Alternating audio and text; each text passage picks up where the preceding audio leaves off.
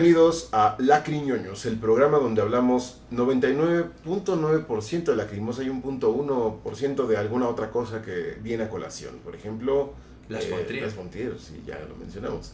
Eh, mi nombre es Gabriel Livenden y tengo el gusto de conducir este programa junto a Carlos von Richter. ¿Cómo estás? Hola Gabriel, hola Juanan, eh, bienvenido nuevamente y estoy encantado nuevamente de estar aquí con ustedes.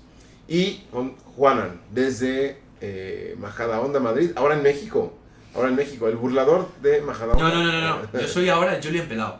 ¿Vale? Claro, claro, claro. Eh, Saludos, Gaby. Hoy les tenemos que hablar de la gira Leidenschaft en México, eh, la última gira de Lacrimosa y la actual gira de Lacrimosa que mientras grabamos este episodio se está suscitando todavía. No ha llegado, o está por llegar a la mitad de la gira. Y eh, pues tenemos que hablar un poquito de las fechas a las que hemos podido asistir nosotros, que no, no es a todas, y de los aspectos generales de esta gira. Eh, el contexto, bueno, eh, esta gira empezó el 19 de octubre en la ciudad de Toluca y fue anunciada hace como tres meses, o sea, realmente fue poco tiempo el, Sí. de anunciarla a que se gestara.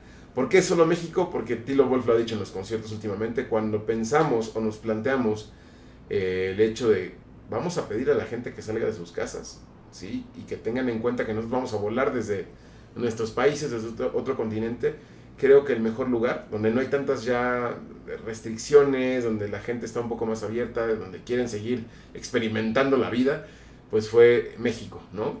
Y Qué además de que México ¿no? es siempre el país como más querido por Lacrimosa para Claro. tocar en directo, entonces por ese contexto es que fue elegido México.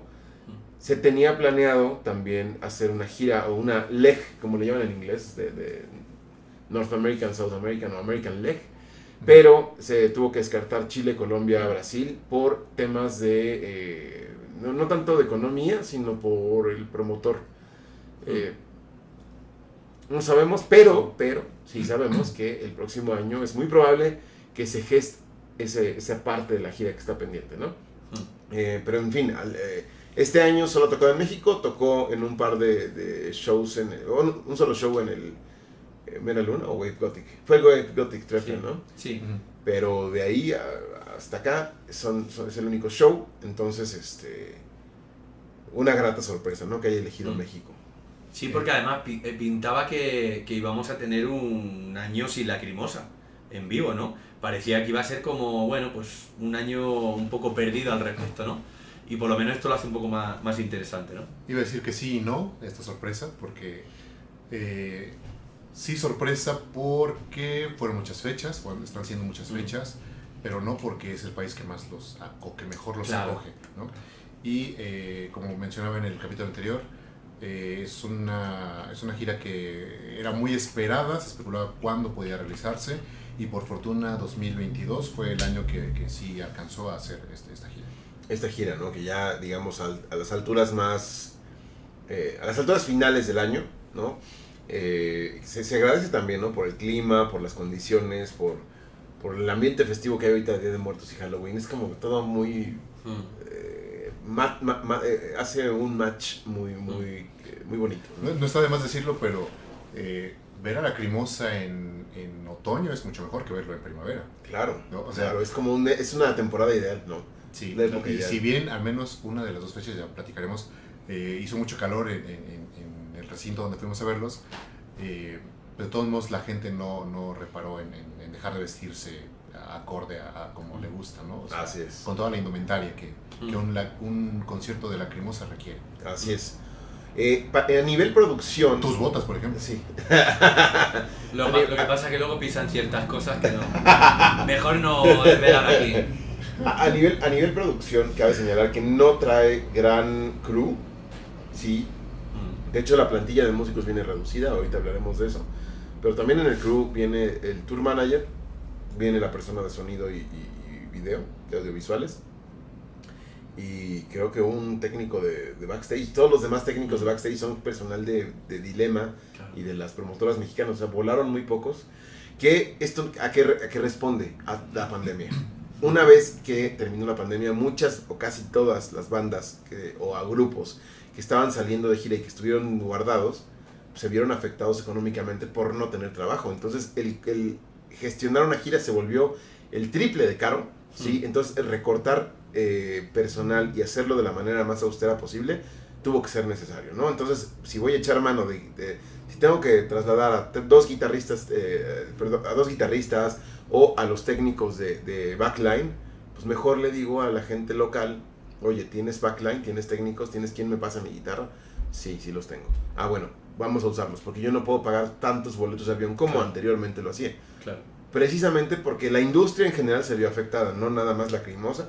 Todas las bandas seguramente tienen problemas similares y hay que reducir gastos. Entonces, por ese lado, viene, viene un personal, digamos, el más corto en su carrera, de lo que yo he conocido. Y tenemos que hablar del elefante en la habitación, ¿no? Así, ¿tú? no, de, de Henrik Flyman, ¿no? Que Henrik Flyman es el gran ausente de esta gira.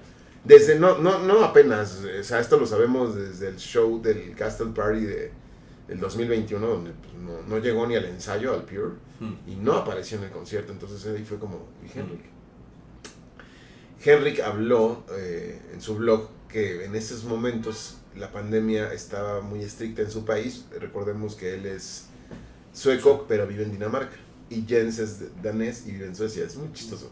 Hmm. Entonces, este, Henrik no pudo salir de su país. Eh, le había muchas restricciones y él también, o sea, sí podía salir, cualquiera puede salir de su país, pero él no se quiso apegar a las reglas impuestas de, de la gente, ¿no? Él es un poquito por tema radical. De principios, ¿no? Es muy radical y tiene principios, ¿no? Y, dijo, no, entonces seguramente te lo había dicho, bueno, pues es que esto a mí no me sirve, ¿no? Yo necesito que, mm. que estés. No sabemos las circunstancias no, que no. deben de ser lo más simples, ¿sí? Mm. Porque muchos empiezan, es que seguro como de Sasha, ¿no? Que embarazó a Anne y tuvieron una hija que se llama Luna. Sí. No. Son a la luna te tenías que ir tú por pensar esas tonterías. Las cosas son más sencillas, ¿no? Por lo general. Eh, lo que pasa también es cierto es que Tilo nunca hace anuncios de, de ya dejé a, eh, ya no estamos trabajando con esta persona. No lo anuncia, simplemente mm. sucede. No, no, cree nece ne no cree necesario decirlo. Es una, es una opción. Igual no es lo que yo haría, ¿no? Pero bueno, en fin. ¿no? Exacto. Al fin y al cabo los titulares son Tilo y Anne. Así es. Y por otro lado también eh, o escuchamos durante estos días de la gira que se le cuestionó a Tilo de Henrik. Y Tilo ha dicho, pues es que Henrik, eh, o la banda, o sea, no, ni siquiera mencionó a Henrik, dijo, un músico de la Crimosa tiene que estar alineado a la agenda de la Crimosa. Cuando una persona no está alineada a esa agenda y tiene otros proyectos, mm. pues lo más probable es que pues se partamos en caminos distintos. Claro. Se me hace una respuesta elegante, concreta, que al final del día, pues, mm. nos privó no de tener a este gran guitarrista mm. Y gran persona y gran amigo, que es Henrik Flyman, al que le mandamos un saludo. Y se le extraña, se le extrañó en esta gira, tanto su persona como su talento, ¿no? Porque quieras o no, se nota el, el, el, la diferencia, ¿no? Se nota su ausencia. Claro, pero, Totalmente. pero eh, yo creo que la clave aquí, como, están, como está diciendo mucha gente en foros y demás, en, en, en, Facebook, etcétera, es claro que no es lo mismo. Obviamente no es lo mismo, no puede ser lo mismo, pero yo, yo creo que lo importante no es eso, lo importante es si, siendo esa la circunstancia, la Crimosa todavía es capaz de ofrecer entretenimiento, diversión, eh, no sé, música de gran nivel, etcétera, etcétera. Y yo, por lo que he visto en el Circo Volador las dos veces, creo que nadie se acordó de Henry Flyman. Esa es mi, mi... Claro, luego a lo mejor fuera es como, vale, ¿cómo hubiera molado? Sí, sí, vale, todo lo que tú quieras. Pero que tú te dejaste allí la voz y que tú allí alucinaste y la liaste parda, ¿no? Como, como decimos. O sea que sí, se puede echar un poco de menos, que obviamente no es lo mismo, pero es que, o sea, ahí está el resultado, ¿no? O sea, creo, eh, ya he oído a, a, más de uno decir que es uno de los mejores conciertos de la Crimosa a los que, a los sí, que ha habido, ¿no? Más sí. el desempeño de Anne también, ¿no? Que... No obstante, yo, yo sí puedo decir, por hablar, hablo por mí mismo, que sí, en algún momento no dije, ay, aquí, aquí va este güey, ¿no? Aquí va Henry. Sí, sí, sí, sí. Pero bueno, al final del día se disfruta el concierto, ¿no? Pero no es, no es algo amargo, no es algo, o sea, que es obvio que no es lo mismo. Pero lo que te está ofreciendo es una solución, una alternativa que es más que digna es que es más que digna. Ah, estoy un poco dividido en, en, en mi decisión. Por un lado, sí, es, es, lógico que es distinto, es lógico que se echa de menos, Mm, y también es lógico que disfrutaba la crimosa, eh, particularmente a Tilo y a Anne, y radicalmente a Tilo. Es una experiencia eh, tan particular que a veces, de verdad, por un momento te olvidas del resto de la banda. ¿no? O sea, ese, ese nivel de presencia tiene Tilo como artista y particularmente aquí en México. ¿no?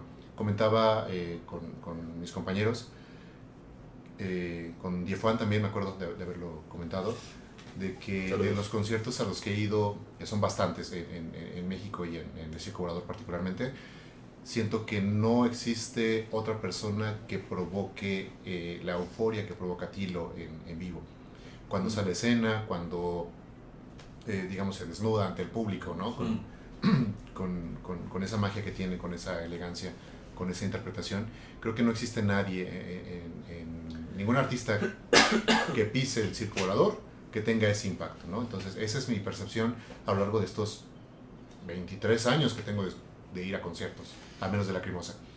Y eh, hablando, retomando ah, el tema de Henrik, yo sí lo eché mucho de menos.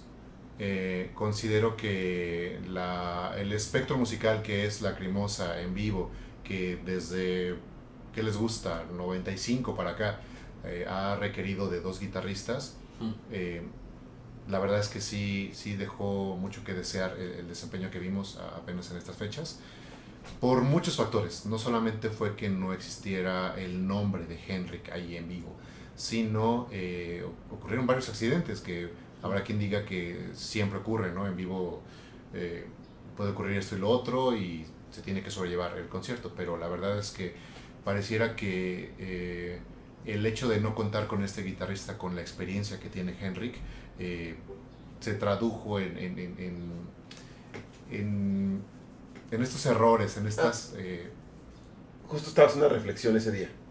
Por ejemplo, cuando a, Tilo se le rompe la cuerda de la guitarra y le pasan otra guitarra y se le zafa el talí y termina tocando sobre su rodilla. Y luego a JP inmediatamente se le jode la guitarra. Ahí sí hubiera sido, ahí sí dices, güey, para eso llevas dos guitarristas, ¿no? Para que uno te haga el trabajo. Precisamente, a, eso quería llegar. Eh, lo que sucedió al menos en la segunda fecha, si no me equivoco, fue, eh, a Tilo se le zafó un poquito el talí algunas veces y de repente eh, algo estaba sonando muy raro, estábamos pensando, bueno, obviamente a la distancia, eh, asumimos que fue que se rompió una cuerda porque fue una guitarra que se tuvieron que llevar para después mm. regresarlo, ¿no?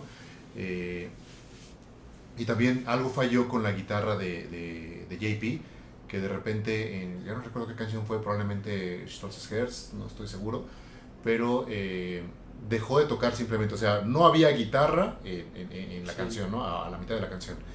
Y él se puso a, obviamente bajó su volumen y empezó a afinarla ahí, y no fueron dos cuerdas, ¿no? O sea, fueron varias. Fue Flamen Víndoles, Sí, pero ¿qué tiene que ver eso con Henry Flyman? Que el hecho de tener a una persona tan profesional como él hace que mejor él, él aporta, ¿no? Y aporta en el sentido incluso técnico, no solamente en el artístico. Cuando eh, dispones de estos dos guitarristas de la talla que son JP y Henrik Flyman, eh, sabes que el asunto de las guitarras está cubierto y tú te preocupas por otra sí, cosa. Sí, sí, Entonces, por ejemplo, en, el caso de Tilo, que también lo vimos como eh, segundo guitarrista, ¿no? y cuando estaba Henry como tercer guitarrista, él tiene más libertad u oportunidad de hacer cosas que pues le dan como esa seguridad, ¿no? al no contar con este guitarrista y es, al no contar con Henrik, eh, Tilo eh, pasa a tener un, rol un poquito más, eh, una responsabilidad más grande, un rol protagónico y por desgracia todavía no está a ese nivel. Claro, pero ya lo que voy es que entendiendo todo ese cúmulo de circunstancias, de que una no, es el primer concierto al que hemos ido que se ha roto la cuerda de una guitarra y el que pasa una serie de cosas y demás, entendiendo el, conjunto de todas esas circunstancias donde a lo mejor Tilo tampoco es capaz de contratar a un guitarrista para una gira tan inminente en un contexto como el actual de pandemia, donde a lo mejor necesita más tiempo para pensar qué tipo de, guitarrista quiere, quién, quién quiere también tocar con la crimosa, etcétera, etcétera, creo que teniendo en cuenta todo eso, hostia, es que no está nada mal. Es que ni siquiera podemos decir que Tilo es guitarrista. O sea, teniendo en cuenta el conjunto de todo eso, yo creo que salió la cosa muy bien, ha salido muy bien, ¿no? E insisto, no es lo mismo, pero es que ¿cómo va a ser lo mismo? No, nunca será lo mismo, pero el salir bien estoy en parte de acuerdo con ello. Hmm. Como, como ya comenté, Eh, disfruté el concierto, por supuesto, pero por supuesto, ¿no? El O del sea, sábado lo disfruté muchísimo. Mm. Se me hace un concierto. Mm. Sí, sí, es sí, como la- eh, eh, es algo parecido a la entrevista. O sea, No, espérame, antes, antes de Sí, que perdón, eso, perdón. creo que eh, como sabemos que estilo, que es un perfeccionista, mm, el hecho de que haya sucedido lo que sucedió el domingo con, con las guitarras, obviamente no le tiene contento. Y No, ahí es cuando quiero a hacer el énfasis con, con- exacto, a nadie, A nadie, a nadie. ¿no? El énfasis con el asunto de, de- del que esté un Henrik, de que esté un Sasha, de que esté un Sí. quien sea. Porque si ya esos vamos, eh, de, acuerdo a tu argumento, podemos incluso, incluso prescindir de JP un día y podría haber una- un, un día en que solamente Tilo toque las guitarras no. yo, eh, pero espérame, a, eso voy precisamente. No Vale, puede ser lo mismo, pero a, a ese nivel es no lo mismo el hecho de que. Henry hiciera falta. ¿Y por qué? Porque se sintió con estas fallas técnicas. No es que fueran su Mm. culpa que no estuviera, Mm. pero si hubiera estado, Mm. otro, otro gallo hubiera cantado. Sí, claro, pero, pero, es que, es, pero es que, insisto, es que es obvio que no es lo mismo. Es que es obvio que no es lo mismo. Y desde ahí entonces Pero- eh, pero yo das, creo que- das razón a la respuesta Claro, no, dando. no, pero sí, pero es, ya, pero es que yo me, yo estoy pensando, yo estoy pensando en el odio que estoy viendo eh, en, al- en algunos lugares en Facebook y demás, ¿vale? Que eh, utilizan esta circunstancia no deseable para nadie, ¿vale? Yo estoy intentando ser empático con la crimosa, estoy intentando ser empático con, con Tilo, ¿vale? Que es una persona que cuida, muy, que cuida muy bien y tiene mucho cuidado con la gente con la que colabora, etcétera, etcétera. Porque esto está sirviendo para, ti- para lanzar hate. Es decir, Mm. la crimosa ya no es lo mismo, suena como el puto culo, yo no estoy de acuerdo con lo de Anne y, y canta fatal, no afina, un desastre tilo con la guitarra, que le quite la guitarra, etcétera, etcétera. Yo lo, lo único que estoy diciendo es que, partiendo de la base de que es imposible que sea lo mismo, ¿vale? Porque yo me puedo enfadar con una mesa por el hecho de que sea una mesa. O sea, o sea, con que el mundo me conceda el derecho a que yo me pueda enfadar. Pero por mucho que me enfade, una mesa es una mesa. ¿Vale? Entonces, claro que no es lo mismo, pero teniendo en cuenta esa circunstancia, creo que no está nada mal. No está nada mal. Es verdad que a lo mejor hemos pillado la crimosa con muchas ganas todos. Y que hubo más euforia en, el primer, en la primera fecha en, en- en el Circo Volador que en la segunda. En la segunda hubo mucha euforia, pero la hubo más, bajo mi punto de vista, yo creo que no soy el único que lo ha dicho, en la primera fecha. Pero teniendo en cuenta todo eso, es como, joder, pues ya me gustaría a mí ser capaz de solucionar las cosas. Que hay más margen para errores técnicos que, otro guitarrista no te puede cubrir. Claro, por supuesto, como la entrevista. ¿Hubiera quedado mejor la entrevista si hubiéramos tenido más tiempo para preparar las cosas? Sí, yo cada vez que vea la entrevista y vea a Tilo más bajito que nosotros, que yo mismo, porque está él más hundido, es decir, el personaje más importante, la persona más importante de la entrevista, el entrevistado está en el sillón donde está como hundido y el más bajito. Cada vez que yo vea la entrevista, cada vez que vea el episodio, voy a decir, mal. Pero teniendo en cuenta las circunstancias, es como, chapó, Mm. chapó, a eso, a eso es donde yo quiero llegar. ¿Qué es que Yo cada, vez, yo cada vez que veo la entrevista voy a decir, Tilo estuvo en el lugar quizá más bajo, pero más cómodo y eso provocó también que estuviera más tiempo. con Cierto, cierto. Eh, eh. Pero con previsión, él hubiera estado en un sí, lugar sí, de acuerdo. A la misma altura que nosotros, o más alto y más cómodo. Por cierto, digo yo cada vez que vea la entrevista, si es que la espalda de Juan nos deja ver algo, ¿no? claro, ahí queda. Lo siento, Pablo, te quiero, pero tenía que decirlo. Claro, no, eh, estoy de acuerdo en los puntos de ambos, entiendo los dos puntos, ¿no? y no estoy, no estoy queriendo ser considerador, simplemente que sí es obvio que no va a ser igual. Uno, porque es Henrik. Dos, Claro. porque falta otro guitarrista. Claro. Y en ese punto dos podría ser cualquier guitarrista de los que ya hemos conocido. Eh, me hubiera gustado mucho conocer a un nuevo guitarrista también, sí, si ya no está Henrik, bueno, yo le deseo toda la suerte del mundo y, Sí, y qué mal, pero me hubiera gustado conocer a otro guitarrista, ¿no? También para ver qué punto le toca, qué tan hábil es, qué, etcétera. O no lo tuvimos. Perdona que te ¿os imagináis que a, a Hollow Sermon ha llegado un montón de propuestas de guitarristas que quieren tocar con la crimosa? No sé, me estoy inventando. Y ninguno de ellos le valía a tiro. O sea, que es muy. eh, a lo que voy. Es que ya podría haber buscado a otro guitarrista. Y ahora digo yo, ¿y quién te dice a ti que no lo ha hecho? Es que damos por supuesto muchas cosas. Sí, pero, pero Vale. también la lógica y lo que dije al principio nos dice que a lo mejor quizá por el tema de ahorro decidieron prescindir, ¿no? O a lo mejor las dos cosas, es decir, no me lo puedo permitir, ¿vale? Que esto es otra. O sea, yo ahora, por ejemplo, estoy escandalizado de lo que me cuesta comprar en Holo Sermo a nivel de gastos de envío. Por todo lo que está pasando. O sea, es que me está pasando. O sea, eh, o sea me, me ha, me ha vuelto a ocurrir ahora mismo, ¿no? Con la última publicación. Entonces, si eso está ocurriendo a nivel mundial, vamos a imaginarnos a llevar equipo a México. De, Claro. de Alemania o de... O sea, quiero decir que, que sí que, que criticar y todo eso, que todo eso está muy bien, pero que hay que ponerse en los zapatos. Es que a lo mejor Tilo ha dicho, mira, ha ocurrido esto, Henry ya no está, eh, pero es que yo ahora no, o sea, no podemos permitírnoslo. No pues sí. En fin, haciendo caso, bueno, ya teniendo eso cerrado, eh, puedo decir del desempeño de Tilo Wolf. Hablemos de cada uno de ellos, ¿no? ¿Les parece bien?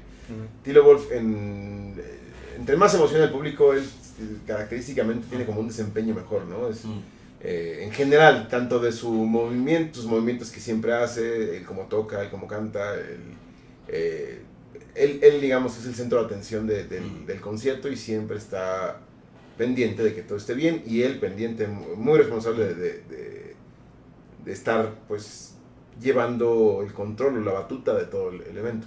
Eh, por ejemplo, noté algunas cosas en, el, en Toluca, eh, le costó un poco terminar Rautir, por ejemplo, y en el, sábado lo, vi excelente, salvo algún tallito que no recuerdo, pero me acuerdo que hubo detallitos, y el domingo, eh, pues ya, digamos, quitando lo de los errores de las guitarras, también lo noté un poquito menos eufórico que el día anterior. Es lo único de que puedo decir de Tilo, no sé ustedes. Claro, pero, pero muy rápido. Pero a Tilo se le nota mucho la cosa de nutrirse del, del calor y del ambiente del, del, lugar y del público. Entonces, eh, a mí me gustó más la, la, la primera fecha, ¿no? la del sábado, porque yo vi una mayor entrega por parte de la gente. Eso no significa que el domingo no hubiera mucha entrega, pero es que esto es el circo volador y esto es México, ¿no? O sea, quiero decir que yo diría que el, el, el 10 fue el sábado y el domingo a lo mejor fue un 9, por decirlo de alguna manera, ¿no? Pero existe esa diferencia. Entonces yo creo que él se alimenta de eso, ¿no? Pero yo en línea general lo he visto muy bien, la verdad. Ok, Carlos. Eh, nada, nada que reprochar a Tilo, me parece que estuvo eh, excelente, estupendo como siempre. Eh, yo diría en cuanto al desempeño entre sábado y domingo, que el sábado fue un 11 y el domingo fue un 10, ¿no? Eh, me parecieron días este, de verdad memorables. Y obviamente si atribuyo esto al tiempo que, que había eh, transcurrido entre un concierto y otro, ¿no? Eso, eso obviamente es una cosa que impacta a la gente, en lo personal lo puedo decir y obviamente lo, lo, se siente en lo colectivo. Así que eso provocó que, que el golpe del mazo fuera mucho más fuerte la primera fecha en Ciudad de México que la segunda, ¿no? Y, ¿no? y no dejemos de mencionar que mucha gente repitió fecha, ¿no? Eh, nosotros incluidos, eh, de sábado a domingo y que obviamente eh, la euforia incluso del cansancio, hay que decirlo También de ellos, ¿eh? Sí, de ellos y, este, y de nosotros, y obviamente en lo personal, sí yo al domingo iba muy cansado por las actividades que teníamos que hacer desde el viernes hasta el domingo, ¿no? Claro, o sea que es un cansancio compartido, es un cansancio o sea, claro. sintió. Claro, eh, voy a decirlo de otra manera. Que el que repite fecha tiene derecho a, a, estar cansado, ¿no? El fan tiene derecho a estar cansado. El músico no. No. ¿Vale? Y esos que van Por cierto, parte del cansancio es porque el músico está ahí eh, firmando eh, a horas que no y fotos, etcétera, etcétera. Es decir, es que no son máquinas, es lo que quiero decir, vamos. Así es. Anne, eso es importante. Anne la he visto, creo que es la gira en la que mejor la he visto en el nivel vocal. Eh, muy animada también, muy, muy entregada con el público. Digo, siempre lo hace, pero la he visto disfrutar como una niña, como, como alguien que está así de, sí, sí, haciéndoles a la gente, haciéndoles así para que... Y riéndose. Riéndose, llorando, inclusive al final del concierto del domingo en Ciudad de México, estaba llorando.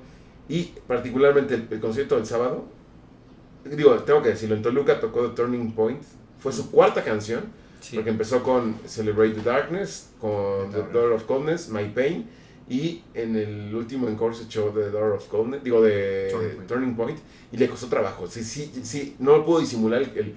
y el sábado, el, el domingo, y en la fecha del domingo también. Y el sábado vi a una Anne que no reconocí en mucho tiempo, ¿eh? que, que, se rifó. Se rifó y dije, órale, oh, bien, bien, va, perfecto. Este...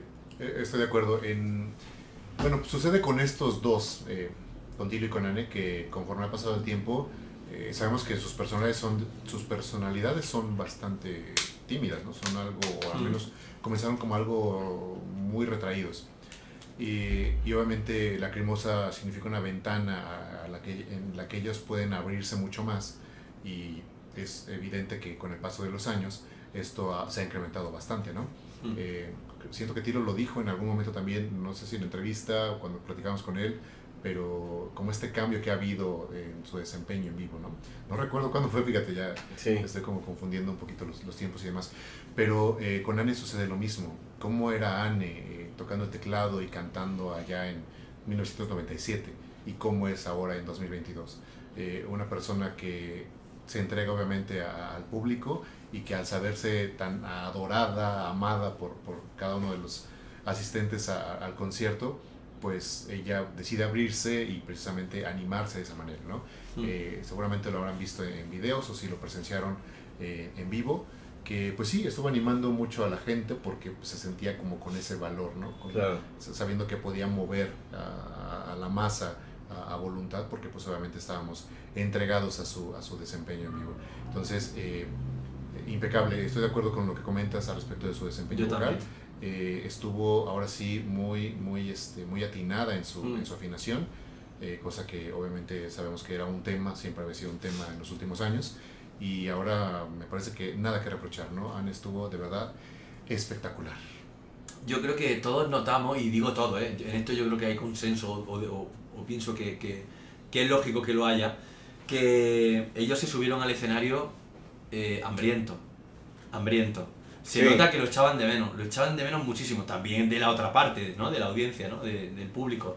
Pero eh, tenía muchas ganas, o sea, entiendo que ganas de volver a, Ciudad de México, en, particular, en México en general, y de, y de girar, que no es exactamente lo mismo que tocar en Alemania en un día, en un concierto, con un público alemán, ¿no? Donde el público alemán le, interesa más llevar la pintita así, ¿no?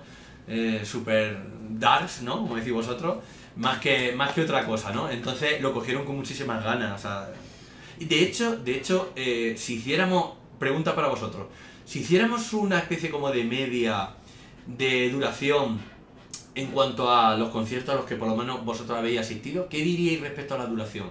¿Os da la sensación como a mí de que estas dos fechas han sido un poquito, solo un poco, ¿eh? Un poquito más largos que a lo mejor otros conciertos? No, yo los vi en una, en una media de dos horas. Hmm. Naturales, ideales y hmm. para mi edad. Si yo tuviera 10 años menos, le hubiera dicho, échate otra hora.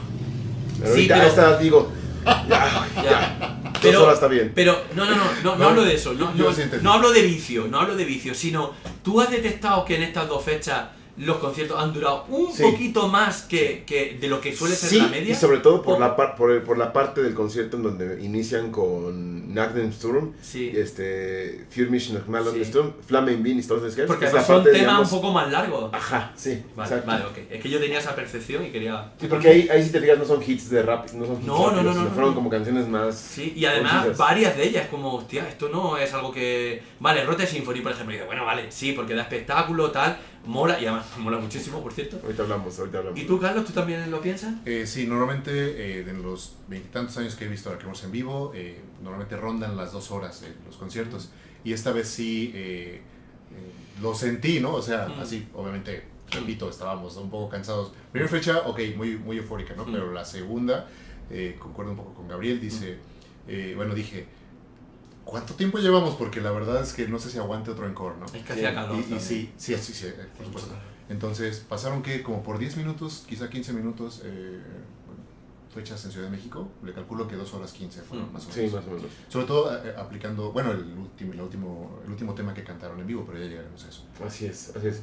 Ahora, del desempeño de los músicos, quiero señalar primero a, Jens Leonhardt en, en el bajo. Creo que esta vez sabe lo que tiene y y tiene bastante. Tiene bastante, ¿no? En Flamen Bindi y Rota Symphony, híjole. Qué tipo, qué, qué manera de, hmm. de, lucirse y sabe lo que tiene. Y la banda sabe que, que, es el momento de Jens hmm. en el bajo. Y bueno, también tiene toda la vida tocando, ¿no? Entonces es lógico que, que, que le imprima esa parte. Hmm. Yo creo que ya es eh, probablemente el segundo músico que tiene más tiempo tocando con la Cremosa. Obviamente el primero y más importante es, exceptuando a Anne, JP. ¿No? Eh, ya es de considerarse que serán unos 15 años tocando. JP tiene. Eh, no, no, no. Digo, Jens tiene 22 años tocando. 21, 21 años tocando. Pero con la cremosa quiero decir. Sí. No puede ser. Sí, empezó en 2001. En pasado. 2011, 2021. El tiempo pasa. Es que suena, suena muy bestia. Sí, 21, 21 años pero luego, claro, sí, sí. Pero... JP súmale unos 6 más. Claro. Tiene razón. 6, 26, 27 años tocando con aquello. Ya, ya, pues bueno, ya tienen que tener buena relación, ¿eh? Julian cumplió 10 años. Joder, 10 años ya, Julian. Nueve. Nueve. Bueno, no, cumple me- 10 años.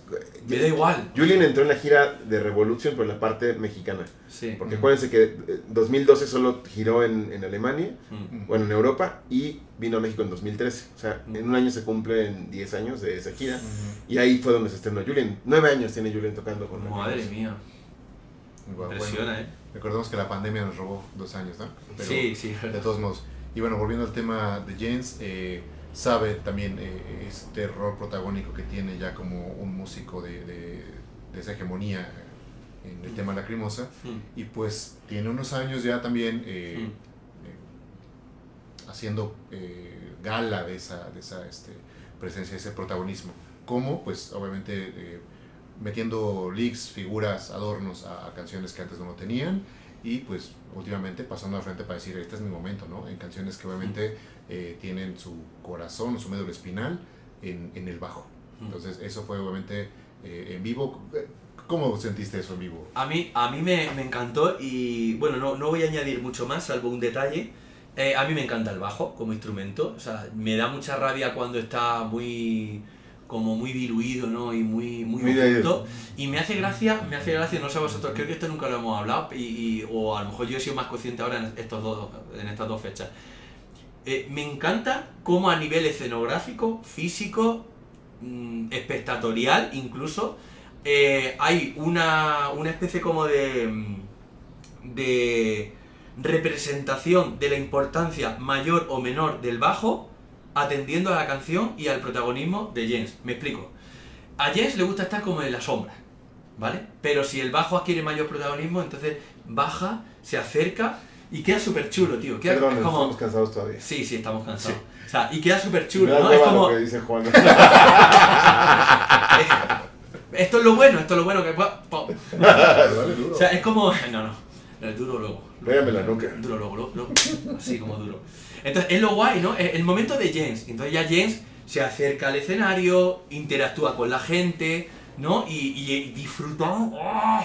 muchísimo del instrumento bajo, ¿no? O sea, me gusta, me gusta que hay como esa representación, ¿no? Eh, ch, eh, ojito, que Jens se acerca. Eso significa que aquí hay rock and roll en ba- eh, a modo de bajo, ¿no? Y en la derrota Symphony los demás se alejan, ¿eh? Sí, Tilo se va para allá. sí, sí. JP se va para allá. dejan, le y llegan dejan. ahí. Es, Y luego suyo. convergen. Es como un tributo. Ah, cuando al final los tres. Sí, Tan, tan, sí, tan, sí.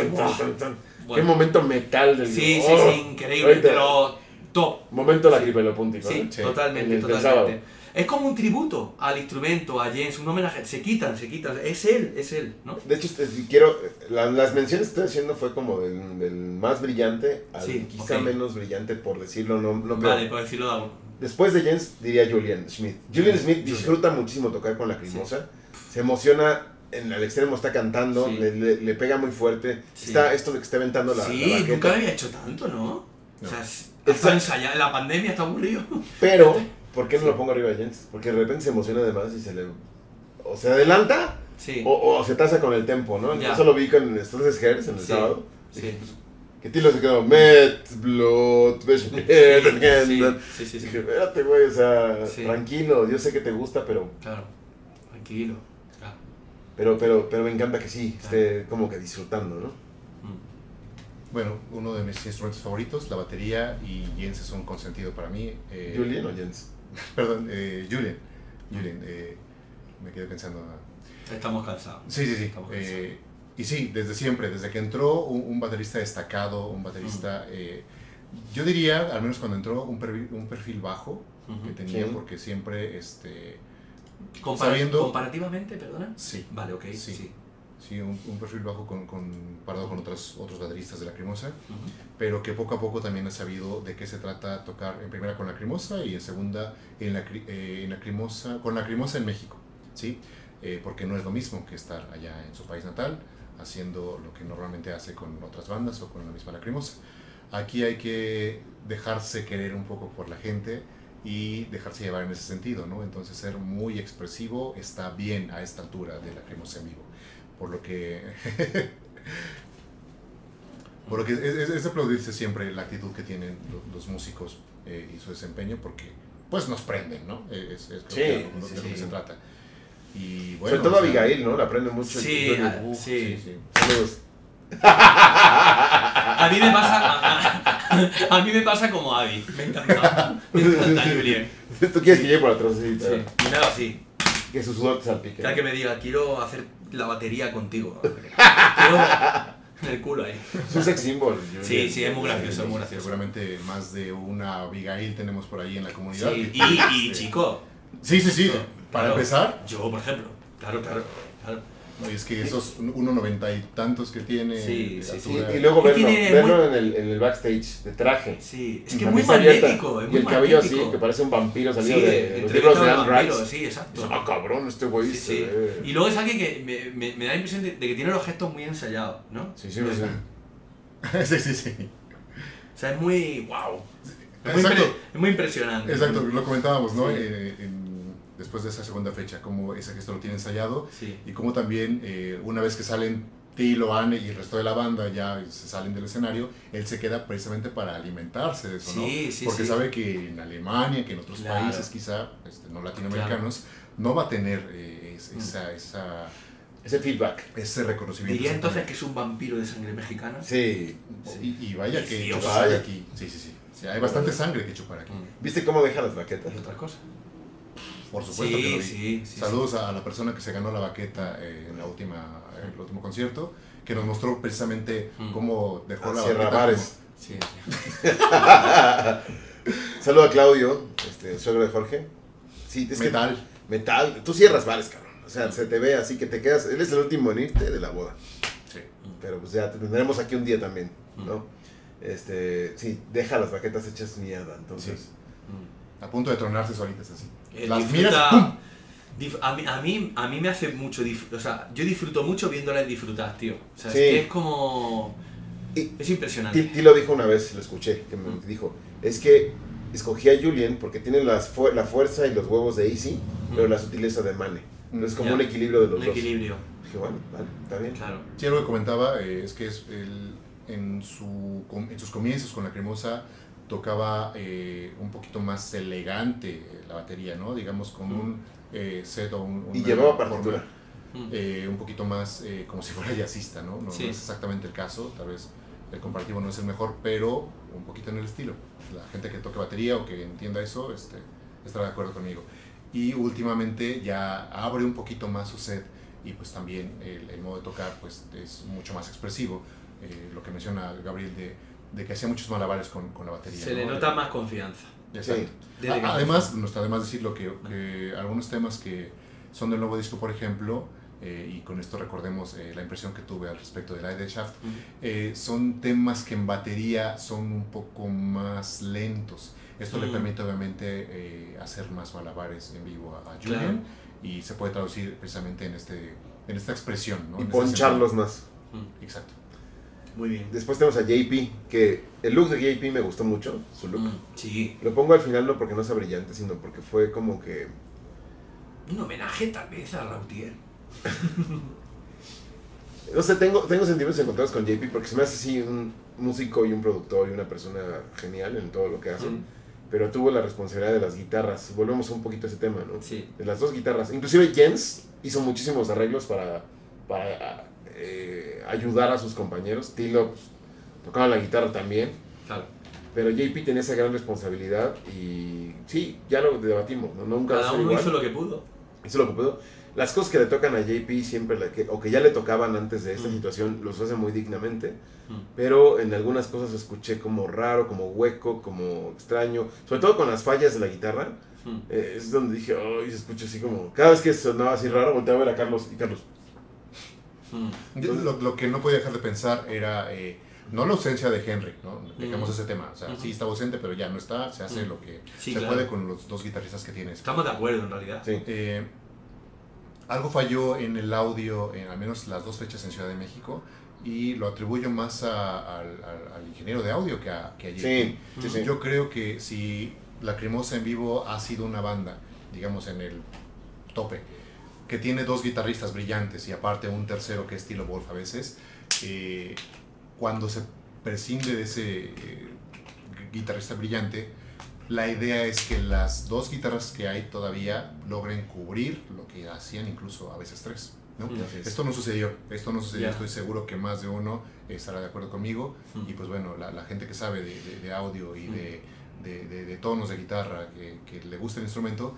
pues seguramente se dio cuenta de que algo estaba mm, no en lo mejor, ¿no? No sé si fallando, no sé exactamente qué sucedió, tendría que preguntarle al Inge de audio para saber qué exactamente suce- sucedió, pero pues, solo puedo especular, ¿no? Creo que la, la ecualización, de, la guitarra no estuvo bien y eh, aparte de todo falló la, la guitarra, la, la preciosa Duesenberg que usa eh, JP y le pasaron al final en el concierto del domingo una Telecaster, ¿no? Lo cual es muy raro de ver en metaleros. Y yo creo que ni siquiera traían ellos, ¿eh? Porque No, ellos por, por con supuesto que no, Probablemente no, no, no. esa, guitarra es mexicana, o sea, estaba ahí, sí. sí. Sí, estoy 100% seguro de que así fue. Entonces, eh, a la larga es un poquito, digamos, responsable, o al menos es la persona que vamos a señalar, de, de que el desempeño en guitarras haya estado un poquito este, por debajo del nivel al que nos tienen acostumbrados. Yo le comentaba a Gabriel que, creo, bueno, no me acuerdo si lo comenté o solo lo pensé mucho, eh, cuando tienes dos guitarristas y de repente no tienes uno, tienes que ver el modo en que esa guitarra única suene como dos, ¿no? Mm. Entonces, eso no funcionó, no, bueno, no se llevó a cabo, no, no, no A lo mejor ni siquiera había una estrategia, ¿no? Puede ser. Eh, Puede Porque al fin y al cabo es que Tilo, ¿puede, ¿puede Tilo asumir esa función? Pues igual no, no tiene tanta experiencia. No, no, vimos que, Claro, que, no, que no- claro. no la tuvo. Claro, pero por eso yo, por eso yo me quedo. Esto es como ver el vaso medio vacío o medio lleno. Ok. Entonces es como, o sea, es- estamos completamente de acuerdo, como pasa muchas veces. Pero yo me quedo con lo positivo. Es, porque al final es como. Pues está bien. Digo, sí disfrutamos Porque, la, el porque, concierto, ¿no? porque la circunstancia es muy puñetera. Es que estamos hablando de un, un guitarrista menos. Y además, no cualquiera. El guitarrista principal. Sí, sí, sí, guitarra líder. Claro, exacto. Eh, que bueno, ahí siempre he tenido como esa disyuntiva, ¿no? Porque más bien es guitarra solista y guitarra líder. Es lo mismo. Es lo mismo, ¿no? Es lo mismo. O sea, Pero- pero- la- las pero- dos guitarras en Lacrimosa son rítmica y solista. Ajá. O líder. Mm. Y, y, y es que Henrik no siempre hacía rítmico, también hacía solos y...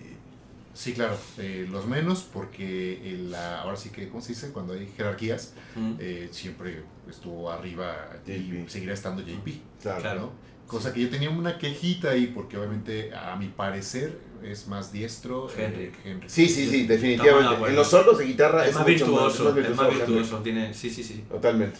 Pero bueno, esa fue la alineación, ¿no? Mm. Ahora, eh, hay que decir en qué ciudades tocó. Bueno, inició la gira en Toluca, en el Teatro Morelos, que fue un recinto. eh, yo estuve ahí, estuve en primera fila, afortunadamente. Recinto bonito, con una buena acústica, con una muy buena vista y un escenario. eh, ah, hay una falla técnica que está ocurriendo en todos los conciertos, que trae una pantalla. Yo no sé si es un proyector Mm. o qué traen, pero en Toluca, en Cuernavaca eh, y nada más, no funcionó. O sea, estaba congelada la imagen del Arlequín. Dije, bueno, esa es la escenografía.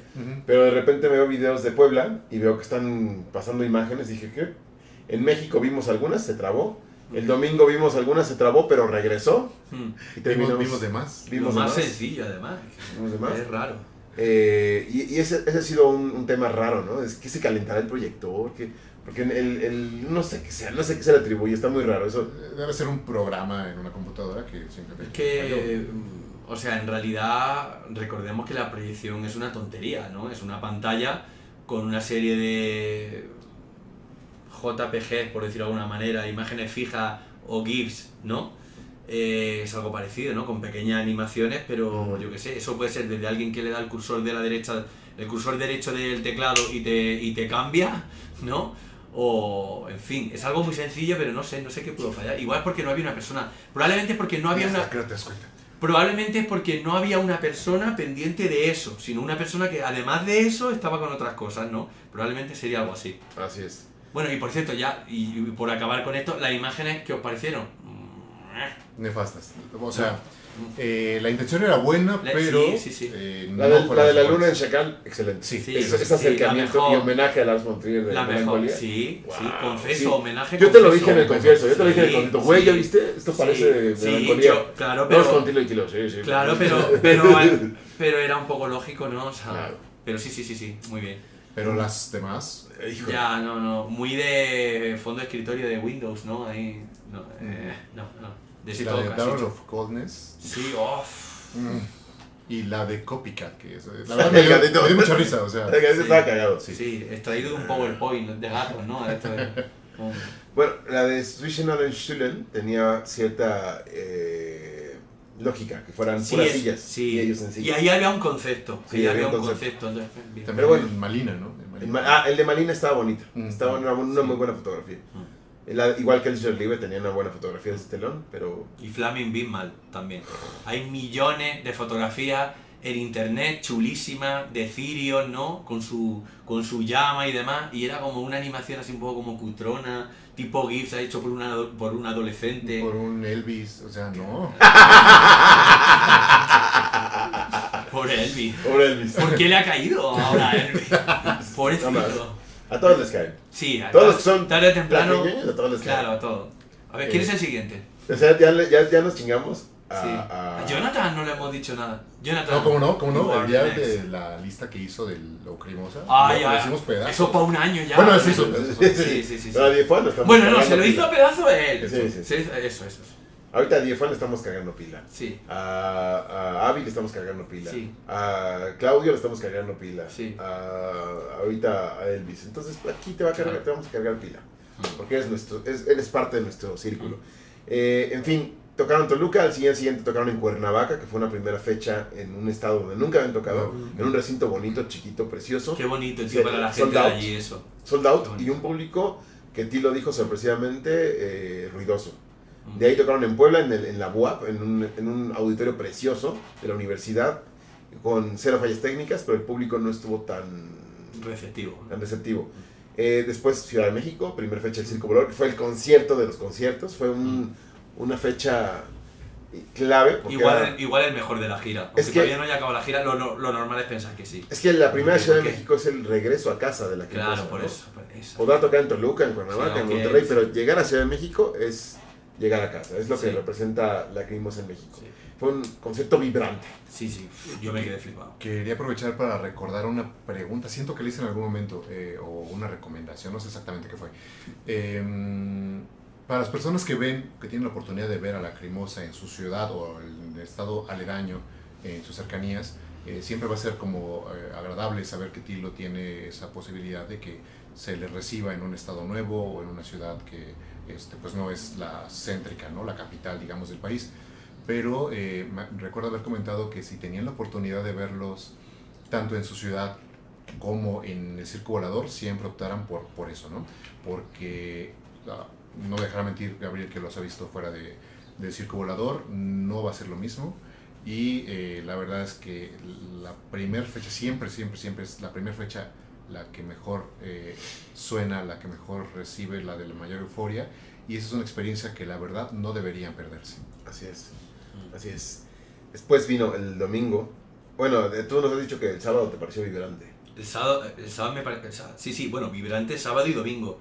Pero el sábado aún más que el domingo. Fue salvaje, ¿no? Fue lo del sábado, el sábado fue una, mira, el sábado fue una locura, tío. El sábado yo miraba, o sea, yo hacía así como una especie como de panorámica y yo decía, estoy rodeado de locos, Así es. Así es. literalmente. Sí. Y el Sí. domingo yo diría no de locos, sino de simpáticos locuelos, Sí. ¿vale? O sea, era, era algo salvaje, era algo vikingo incluso. Como, Pero tienes más oportunidad de disfrutar la música mm, que el sábado. El sábado entras más en el, en el contexto y el ambiente, Sí. y la fiesta y el desmadre. Sí. El domingo fue más como, ok, ya puedo escuchar más porque ya no hay fue más un espectáculo. Sí. Un Sí, sí, sí. espectáculo. Sí, sí. Después de Ciudad de México tocó en Guadalajara, en el Teatro Diana, eh, que eso fue el día de ayer, que estamos grabando esto. Un lugar bastante eh, respetable y bueno, con acústica. El día de hoy está tocando en Querétaro, en la ciudad de Querétaro, en el Auditorio José Ortiz de Domínguez. Querétaro, dirían ellos. Querétaro, Querétaro, Querétaro. Eh, ma- el día de mañana van a tocar en Morelia, en el Salón Arena, que es un salón de fiestas así súper chiquito y raro, muy extraño. a ver qué tal. Va, ya habían tocado en Morelia. Sí, cuéntanos, déjenlo en los comentarios. Mm, ¿A qué fecha fueron? ¿Cuál les gustó más? mm, Eh, Y si pudieron ir a una fecha además de Ciudad de México, ¿no? Para, Claro, mm. totalmente, totalmente. Después de Morelia van a Aguascalientes, que es otra de las nuevas ciudades en las que van a tocar, ahí con, con el equipo de Cantodea.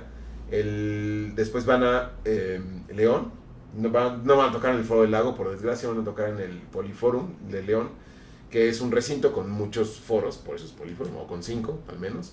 y no sé en cuál de todos los foros de, de este recinto sea el concierto. Y de ahí a San Luis Potosí que iremos, pero pues, todavía no podemos decir. O sea, este es un viaje al, al tiempo raro, ¿no? Estuvo poca madre, ¿no? Gran Sí, sí, estuvo genial, no, no, no, Ese- no backstage pero... donde Sí, sí. follamos con... ¡No, no! con Julian. Con Julen, yo con Julen, yo con Julen. Lo siento, David. Tú y yo competimos. Sí. Con Anne... No, no, no. Quisieran. Quisieran. No, no, me mata Tilo, ¿no? Y te mata medio mundo. El mundo, sí. sí. Medio mundo. En fin, este, de ahí vuelan, van a Monterrey, que es una sede ya de, de casa también, es como la segunda ciudad más importante de la Crimosa en México. Avísenos cómo quedó, cómo, qué fue, qué es lo que sucedió. De ahí viajan de norte a sur, van a Mérida, que es otra ciudad nueva en la gira. Una ciudad preciosa que me hubiera encantado ir a Mérida. Me hubiera encantado porque extraño mucho esa ciudad. Y finalmente Cancún, que es el cierre de gira, que aparte es un cierre lógico en el sentido de que la Crimosa regresa a Suiza hasta mediados No digas mucho. Ya, ya, No digas mucho. etcétera. No, no, porque... Ay, no, pero también, o sea, si, si Tienen ustedes... derecho a descansar, a no Si van que- a ir a estar ahí atosigando, no mamen. O sea, Claro. por favor, sean empáticos. La, la gente necesita descansar. No estén ahí en la playa y. "Uy, ¿por qué no les Me hace firma foto?" ahí, No, no, no. Tiene la arena ahí en el disco y... No lo hagan, no lo hagan. No sean tontos. Este. En fin, una gran gira, 14 fechas. Mm. 14 fechas. Inédito. Inédito, en México. Ahora, vayamos al setlist. Mm. Ok, no vamos a hablar eh, No, de cuáles tocó en cada ciudad, ni en orden cronol ni en orden de que, cómo las tocó. O si- Ok, vale, hagamos esto.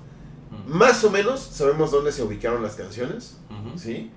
Eh, obviamente empieza con el, el intro de Inferno, con el Lacrimosa ujú. ¡Intro de Inferno! Donde Lacrimosa Te, así dice, el- así dice el. Así Tilo lo puso, Lacrimosa Te. Ujú. Y, y quiero aprovechar para preguntar cómo fue el impacto de escuchar ese Ah, sí, intro sí, de, sí. de Ciudad de México. Ese momento en que estamos hablando y se apagan la luz y ¡pum! A ver, es, es, es, es un momento. Es un momento emocionante que estás esperando porque llevas un rato ahí dentro, ¿no? Hablando con gente y demás, estás deseando que empiece. Y claro, es un momento. Es un momento emocionante, ¿no? Tampoco sabría decir eh, mucho más. O sea, sin duda lo es. Sin duda lo es, ¿no? Es que es un himno, es como el Sí, ponernos sí, en, sí. en contexto. Claro, sí, yo eso. Yo eso lo entiendo perfectamente. Vamos, Vale. cero problema. Después tenemos, ah, la abertura ha sido siempre la misma, un tema de Leidenschaft, Liebe über Leben, que es con el que abre el disco. Está bien, ¿no? Que hayan tomado esa decisión. A mí me Perfecto. gusta, la verdad. Perfecto, se me hace un tema... O sea, porque a veces como, a veces como que la gira, no sé, le- el, resto de los álbumes y la trayectoria de la banda y demás le resta protagonismo a la actualidad, ¿no? Al álbum nuevo.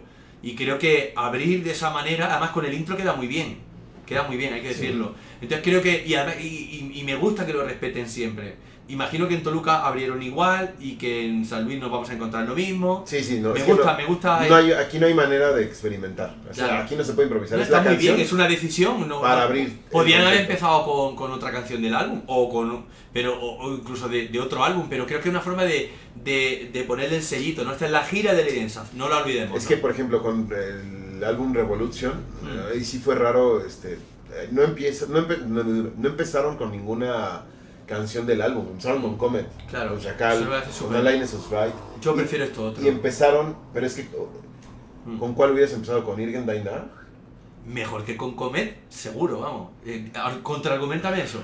Sí, Yo, yo creo que. porque es una canción porque- que sirve para prender los ánimos cuando ah, el tío, concierto... los ánimos, la gente que va ya está- línea, tío, ahí que va a un funeral o a un concierto. Eh, eh, tío, el con- No, vamos no, a no, ver, no, no. esto es como el sexo. O sea, va- o sea, la cosa va a más. Pero el concierto tiene matices, el Pero- setlist tiene matices. Por Claro, ejemplo, que por, su- por supuesto que tiene matices, pero, pero, pero eh, eh, no sé, tío, es como la, la primera, la primera escena en una peli, tío. La primera escena en una peli no puede ser cualquier escena, tío. Tiene que ser algo, o sea, tiene que ser algo impactante, pero impactante no significa que sea, no sé, que tenga que tener un, un ritmo trepidante, un vámonos a la, a la gira de Stile, ¿con cuál abrieron? Sí. Con Comet. Pues mal. ¿Por qué mal? ¿Con cuál hubieras abierto? ¿Con algo de estile? ¿Con cuál? ¿Con algo de estile? ¿Con cuál? ¿Con algo de estile? ¿Pero cuál? Me da igual. No. No, no. ¿No Tony Payne? No, es que no creo que se trate, eh, ni, ni siquiera creo que estemos en el episodio donde tengamos que profundizar tanto en eso. Lo- eh, la idea que estoy intentando de transmitir es que cualquier tema de estile en la gira de estile es mejor para abrir cualquier concierto. Porque es la gira, tío, es la gira. ¿Y, y Ishbender, eh, de dónde viene? Bueno, vale, pero. single Sí, que precede bueno, a- vale, al sí, vale, sí, pero. Igual que Mutatio Spiritus. Vale, Digo, sí, este. eh, Meine Welt en, en Lodi. sí, pero estarás de acuerdo conmigo en que no hay nada más estile que lo que aparece en estile. Pero para el contexto de la gira no. Bueno, para mí sí. Yo creo que eh, Es que si no es como que le estás robando algo. Bueno, da igual. es es muy válido lo que acabas de decir. O sea, sí, es que estoy de acuerdo en cierto punto. Pero hay giras que te permiten, por ejemplo, la de Testimonium, yo no, yo, yo no la hubiera empezado con Comet. Mm. Yo dejo como empezó, con, con Benunze Heldensterben. Ajá. La de Leidenschaft la tenía que empezar con, con esta canción. Mm. La Sí, de no. Hoffnung, sí, como no tocaron Montfeuer en la gira, no estaba ensayada, decidieron em- empezar con un tema, sí, eh, que fue Kelch de Hoffnung, que da nombre al disco, Mm. ¿No? Inmediatamente Kaleidoscope, que es la canción 2. O sea, fue un, fue un, un comienzo, te doy la razón, estoy de acuerdo. Pero para el caso de Revolution y de... Es particularmente Revolution que no iniciaron con ningún tema de Revolution y que incluso, ya me acordé, las primeras dos fechas Tilo inició, un saludo al de la basura, que es nuestro patrocinador, Tilo inició con Revolution. Un fracaso. La gente se quedó rara, así como, ¿cómo qué? Y la pasó al final, antes del encore. O sea, yo, mira, yo si, es. Vamos, vamos a suponer, au- aunque nos lo llevemos ahora a la actualidad, una gira de Satura, vamos a imaginarnos ahora mismo. Es mucho mejor, y los tres vamos a estar de acuerdo, es mejor empezar con Satura que Sí. con Flaming Bean. Ah, ¿A que estamos de acuerdo? Vale, bien. Totalmente. Bueno, pues aquí el matiz, en donde a lo mejor no estamos tan de acuerdo, es que para mí es mejor empezar con Flaming Bean que con. No sé, Alain Susway. Ok, a ver, tú. Eh, lo que quería comentar es que lo, lo que están comentando es muy válido, Hmm. pero eh, aquí en México las cosas se hacen de una manera diferente. Ujú. ¿sí? Si en España empieza, como tú comentaste, como tú comentas, eh, puede suceder. Hmm. Pero aquí en México hay dos cosas importantes Hmm. que no se deben dejar de lado. Una es cómo se abre y otra es cómo se cierra. ¿sí? en Entonces, ningún lado creo que eso sea baladí, ¿no? Es importante siempre. sí, pero en México es más particular. ¿Por y qué? tú te diste cuenta eh, con las canciones con las que cerró Tilo las dos fechas. Eh, ahorita llegamos a eso.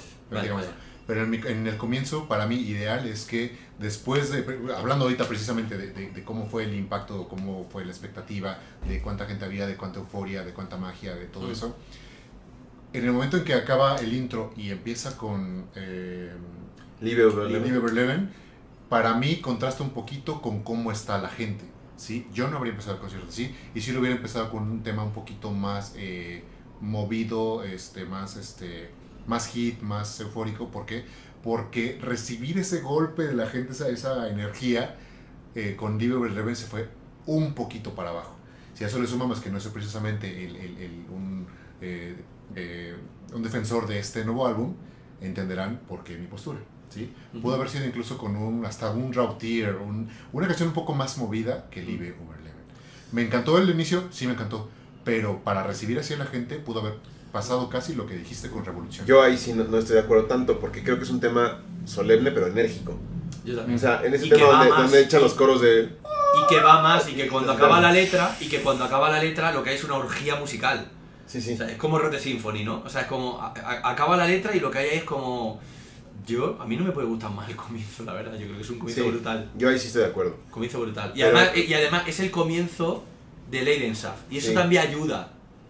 Y eso también ayuda. Porque, porque el intro tiene como un estatus así como particular, ¿no? Y la primera canción que tocan, porque el intro obviamente no lo tocan, es la primera canción de Leidenschaft, que es el, el álbum actual. Yo creo que mejor, imposible. No, yo creo que no se puede hacer mejor. Sí, pero por ejemplo, en el de Hoffnung, en la Sí. gira de Hoffnung, y a lo mejor me sale en el tema, Sí. Pero eh, eh, como no iban a tocar Monfoyer, tenían que tocar algo que fuera in- de impacto. Bueno. Mismo sucedió en Lichgestalt. No Sí. iban a tocar Zafir, tenía que ser Kelcher Libre. Claro. Forzosamente. ¿Por qué? Porque tiene una vibra similar a Comet. Claro, pero yo a lo que voy es que no hay por qué hacer las cosas siempre de una manera tan cuadriculada. Es que no es, es, que no, no es de cuadriculada. ¿No? No, porque hay temas, por ejemplo, Mm. Venus de Helden Sterben Sí. y, y Liebe über Leben tienen como el mismo espíritu solemne, poderoso para iniciar. No es un hit, como dice Carlos. Pero la gira, dependiendo del contexto de la gira, Sí, escoges qué tema Claro, va a ir pero- acorde en el Pero Revolution. tienes que elegirlo, pero bajo mi punto de vista, o sea, ba- bajo mi punto de vista es más correcto darle ese honor a un tema del álbum ¿Vale? Es que es estrategia, depende del álbum. Claro que es estrategia. El criterio aquí es, o te quedas con la energía y te da igual el álbum, o, o- o lo que estás vendiendo es el álbum nuevo y le estás rindiendo tributo y entonces dentro de eso coges el que más energía tiene, pero del nuevo álbum. Porque ya hubo una gira de, de los álbumes anteriores. O sea, ahora el protagonismo se lo tiene que llevar Leidensaf, que es lo que está fuera eh, para comprar. ¿Ustedes qué piensan? Déjenos sus comentarios. Da igual lo que piensen. eh, No, también ya, ya, participen, ya. participen. Después del Pero yo- lo único que, lo- espera, perdona, perdona. O sea, yo lo único, lo único que quiero es que quede, que, que quede claro mi punto de vista. Que estoy de acuerdo con lo de la energía de apertura y de cierre. Pero creo que el esfuerzo tiene que ser coger algo del álbum actual que tenga un poco esa energía. Porque es que, tío, es que si no, estás abriendo. Es como que al final no confías mucho en el álbum que tienes entre manos. Y si Monfoyer no puede ser, pues haces una versión más corta, por ejemplo, por, por decir algo. A lo que voy es que no es baladí, tío, es importante. Es la primera canción con el que se abre. Y Sí. creo que está bien, creo que el No, camino no, pero- correcto es que sea del álbum. No, en Hop, ahí estoy, no estoy de acuerdo con lo de Hop Note. Haces una Montfire más corta, no. Le estás rompiendo la No, bueno, es un canción. ejemplo un poco tonto. Pero si no vas a del álbum- tocarla, Claro, pero por eso tocó claro. del que el Hop Note. Sí, claro. Y enseguida Kaleidoscope, porque eran como que... Ningún problema. Ningún No. problema, pero es del álbum, Sí. claro. Yo, yo creo que dejar eh, en segundo lugar a una canción de que abra el álbum o que represente el álbum Mm. no es darle menos importancia. Yo para mí es, sí. es lo que ahorita estás comentando, pero no estoy tan seguro. Yo creo que si, por ejemplo, normalmente es un intro, eh, ya sea este, una pista o que incluso la banda toque, o, y después un hit o un tema obviamente para aprender. Pareciera que el, el- en el rock eso es una constante, ¿no? Mm. Después viene este tema en el que uno dice, ahora sí, tengo su atención, ya pasamos un poquito de la euforia, quitamos ese, esa bienvenida, por así decirlo, y vamos a ver de qué se trata este concierto. El dejar en ese lugar a la canción que abra el álbum o la primera con, Ujú. de- del álbum que vas a tocar, no me parece un lugar eh, descortés o eh, que, que tenga menos importancia. Es ¿no? que yo creo que no todos los, todos los conciertos tienen que ser iguales y la misma No estructura. tienen que ser Sería iguales, aburrido. pues, que no. No, Sería sería aburrido. aburrido, Y pero... jamás voy a defender algo así. No, pero que la crimosa eh, venga de donde viene después de un contexto de pandemia, lleguen al circo volador y, y la, que, la primera Con canción... Juanan ahí enfrente. que, que la primera canción que toquen no sea del álbum que están promocionando. porque Juanan demás, así lo quiere. Para mí es importante. Bueno, Pero- otra pero- gente quiere copicar. Pero es que también eso... No, no, no, no, es que también eso... uh, es, es simbólico. no, perdón, la canción que hubieran elegido para abrir Sí. con ese contexto después Sí. de la pandemia Sí. hubiera sido un hit. O sea, un hit para la gente. Eh, Live Over Eleven O lo sea, yo, yo, sola- a ver, yo sola- eh, mira, lo explico de otra manera. Solamente hay una primera impresión. Sí. Ya está, punto. Ya está. Yo creo que con eso creo que lo digo todo. O sea, solamente hay, un, hay un- una primera canción que se toca. Que sea la tercera o que sea la cuarta, bueno, puedes jugar. No digo que no tenga su importancia, pero la primera o, la, o con la que cierra el concierto, o sea, es, es importante. No, y estoy Y de yo lo acuerdo, único que estoy de acuerdo en el sentido de que sí, a todos nos gustaría que todas las con- giras correspondientes a un álbum, el primer tema fuera de un álbum. Estoy de acuerdo. Particularmente Pero- con esta banda. Sí, Sí. pero regreso y de, de tanto que estudio el directo, checo el caso de Revolución y no había una sola canción que dijera, "Ay, esta tendría que ir al Claro, inicio. sí, y es- que, ah". Pero ya es posible, no te digo que no, porque cada melodía. es un mundo. El odia con, con qué empieza. Claro, y Ecos, Con. Ecos no tuvo gira, me importa un pimiento. ¿Con qué abriría Ecos? Es que es difícil. yo no- Con Cabinet. ¿La abrió con Cabinet? Ah, no, con Chacal. Elodia y Chacal las abrió con. Digo, Elodia y, y Ecos las abrió con Chacal. Pero Porque, porque sus canciones eran como hits chiquitos. Imagínate el concierto abrirlo con Israel hace. O sea, al final, o sea, Mm. al final son criterios. Tú tienes que elegir un criterio. Entonces aquí o te quedas con la energía y te da igual de dónde lo coges. Si el álbum nuevo, si el álbum nuevo te ofrece una canción con esa energía y se oye, perfecto, pues entonces no tiene, no tiene mucho dilema, ¿no? Y Que eso fue lo que yo dije. claro, claro, claro. Ah. Por eso había escogido Rautir. Claro. Decir una. Aquí la diferencia de criterio es que yo no elegiría tanto Hasta Culturache. Yo no hubiera elegido, o sea, mi criterio no sería tanto la energía, sino el álbum. Y ahora, dentro del álbum, buscaría lo que tiene una energía más como lo otro. Ujú. Ese es mi criterio. En ese criterio, el final perfecto no fue obviamente el que yo estoy diciendo que en No. Ciudad de México, por alguna razón, siempre es, ¿no? Sí. ¿Estamos de acuerdo o no? Ya es otra cosa. Copycat en Ciudad de México se tiene que tocar al final a huevo. Sí, Ahora, pero si claro. todos quisiéramos que fuera perfecto, sería Exodus. Eso es lo que iba a decirte. Para, para Bueno, Juanan, la creo- única forma de no, que fuera no lo perfecto creo. era con Exodus. No, tío, Exodus. no sé, no sé. No, de verdad, tío, no lo veo. Entiendo por qué lo dices, pero no lo veo tan así, tío. Mm, atribuyéndole mucha importancia al final, tío, creo que el final es una despedida. Y creo que en ese concepto de despedida no tiene por qué ser Exodus porque sea el último tema del álbum. No. Que, además es menos enérgico. Es una despedida, tío. O sea, Es que la letra de Exodus es una despedida. Sí, Por eso. Vale, sí, pero me da igual, tío. Pero es, pero es la despedida de lacrimosa. Hasta quién Sí. sabe cuánto. Entonces, ahí me, por eso yo entendí Copycat. Tiene que dejar el- la energía a tope, ¿no? Claro, exacto. Por eso yo. ¿Tiene que? Claro. Bueno, no tiene que. No, sí, no tiene según que. Sí. Bueno, Por eso dije que en México es diferente. ¿sabes? Claro, Sí. pero, pero, tam- pero, pero, o sea, no tiene, no tiene que, pero entiendo la estrategia y habiendo visto Copycat aquí, lo comprendo mejor. Pero creo que si hay un álbum nuevo, tiene que ser, hay que luchar porque sea, y si tú tienes que ofrecer una, una energía de más baja intensidad, y esta es la diferencia entre, entre cómo opinamos, bajo mi punto de vista, no pasa nada. ¿Vale? O sea, puedes continuar y puedes, puedes hacer llegar a la gente a esa energía de otra manera. O sea, la estrategia no está perdida, simplemente has empezado por ahí, ¿no? Esa, esa es la diferencia de criterio. Pero es que el, el- el primer tema, bajo mi punto de vista, para mí lo ideal sería enérgico, pero del álbum. Yo Claro, estoy de acuerdo. claro que luego hay es que yo álbumes no, y álbumes es que yo no estoy discutiendo que no sea así. Sí, sí. Simplemente estoy tratando de entenderle por qué Tilo no Porque eligió. Tino lo hace así, sí, sí, sí. ¿Por qué no eligió en el de Claro, Revolution y en el claro, de Melodia claro. y en el de Ecos Claro, temas que no fueran del álbum? Estoy tratando de entender por qué, porque son en Ecos específica no, no me lo veo abriendo de Urnatum Flute y menos en México. claro. Lo veo No, porque te, porque te tienes que reservar ese comodín, ¿no? Entonces era como Chacal, los tengo aquí, ahí les va Malina, Claro. que es del nuevo álbum. Claro, claro. claro, claro. Y en, en Revolution, creo, creo que sí pudo haber sido Irgen Danar, porque es como, Sí, Sí te da para arriba. sí. sí, te sí, sí, Revolution, ¿no? No, no, no, no, no, no, no, no. Pero yo creo que Irgen Dan Arsh como quería el hey, hey, Mm, cuando la gente ya como que venga de cierto Podría ser. cli- climatización, y no había otra, porque Verloren, Bailukin Febrau, Rote Symphony eran como para Claro. estar en... Rote Symphony es para más avanzado Es lo, es lo que estoy tratando de Puedes cerrar con él, puedes Es ponerlo en plato medio. fuerte. Es un Un plato, plato fuerte, fuerte, claro. Es, es raro, es, Sí, es- el raro. punto. Pero bueno, Live Bueno. Eleven se me hace un, un gran, gran inicio, muy apoteósico, en el sentido de llevar esa cadencia... eh, En fin, la siguiente canción, hay varias, ¿no?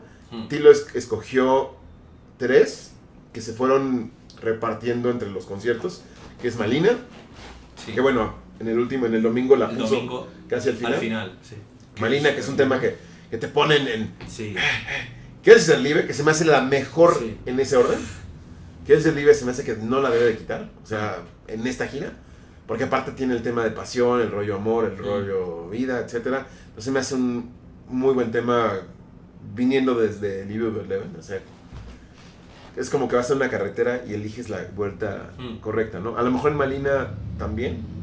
Pero bueno, y sorprendentemente Switch and Allen Student se me hizo... Ah, Yo ya lo había como pensado, dije, a lo mejor este tema me lo puede quedar, dijiste, me lo dijiste. puede quedar en esta gira, no sé por qué. Me lo dijiste. Y al haberlo escuchado dije, hola, hola, hola. Y, Ah. y, y esa energía que tiene ese tema en vivo se me hace muy chingón para. Es A más, mí- mí yo las tres canciones las dejaré en el setlist de manera así, Permanente. Sí, con- consecutiva, para esta gira. Para esta gira. Sí, sí, estoy de acuerdo. Sí, y, y porque también. Swiss and Allen Student dije, ok, está bien, porque siempre es Nagnenstur nada más de testimonio y se olvida de todo lo demás. O, o de todo en los últimos años, ¿no? Mm, Pero yo creo que aquí Lace todo era demasiado para abajo en el contexto del álbum.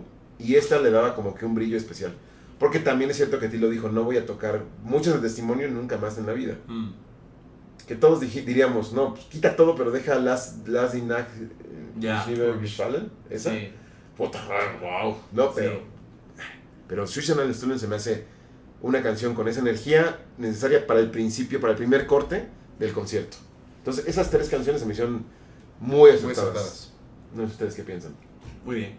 No, no tengo mucho más que añadir. O sea, estoy completamente de acuerdo. Yo también completamente de acuerdo. eh, no soy un gran fan, de hecho, nada fan de Zwischenal Student, pero creo que en ese contexto funciona muy bien y me gustó mucho haberlo escuchado ahí. Mm. En todo caso, lo que puedes hacer es cambiarlas de orden Sí. para que tampoco sea el mismo concierto, pero no quitarlas. sí. Y me gustó ver Marina en, me, me gustó ver Marina en concierto porque, o sea, en vivo, porque me, me funciona, me funciona muy bien. Sí, es que Malina es una canción eh, que, que- que- que, eh, se casa muy bien con el directo Sí, de ese disco. sí, sí, sí, sí. sí. ¿no? Que ya sé que todos van a decir ahorita, no, que no de Sacrifice. Yo también, pero Ya, bueno, pero claro. decisiones. claro. Eh, tenemos en la primera canción de Anne, es Celebrate the Darkness, que es el segundo tema que se toca de, de Leidenschaft. Me gustó el arreglo que le hicieron, que empieza como enérgico, retomando ese coro, pero sin voces, Hmm. para regresar al- a la solemnidad del inicio del tema.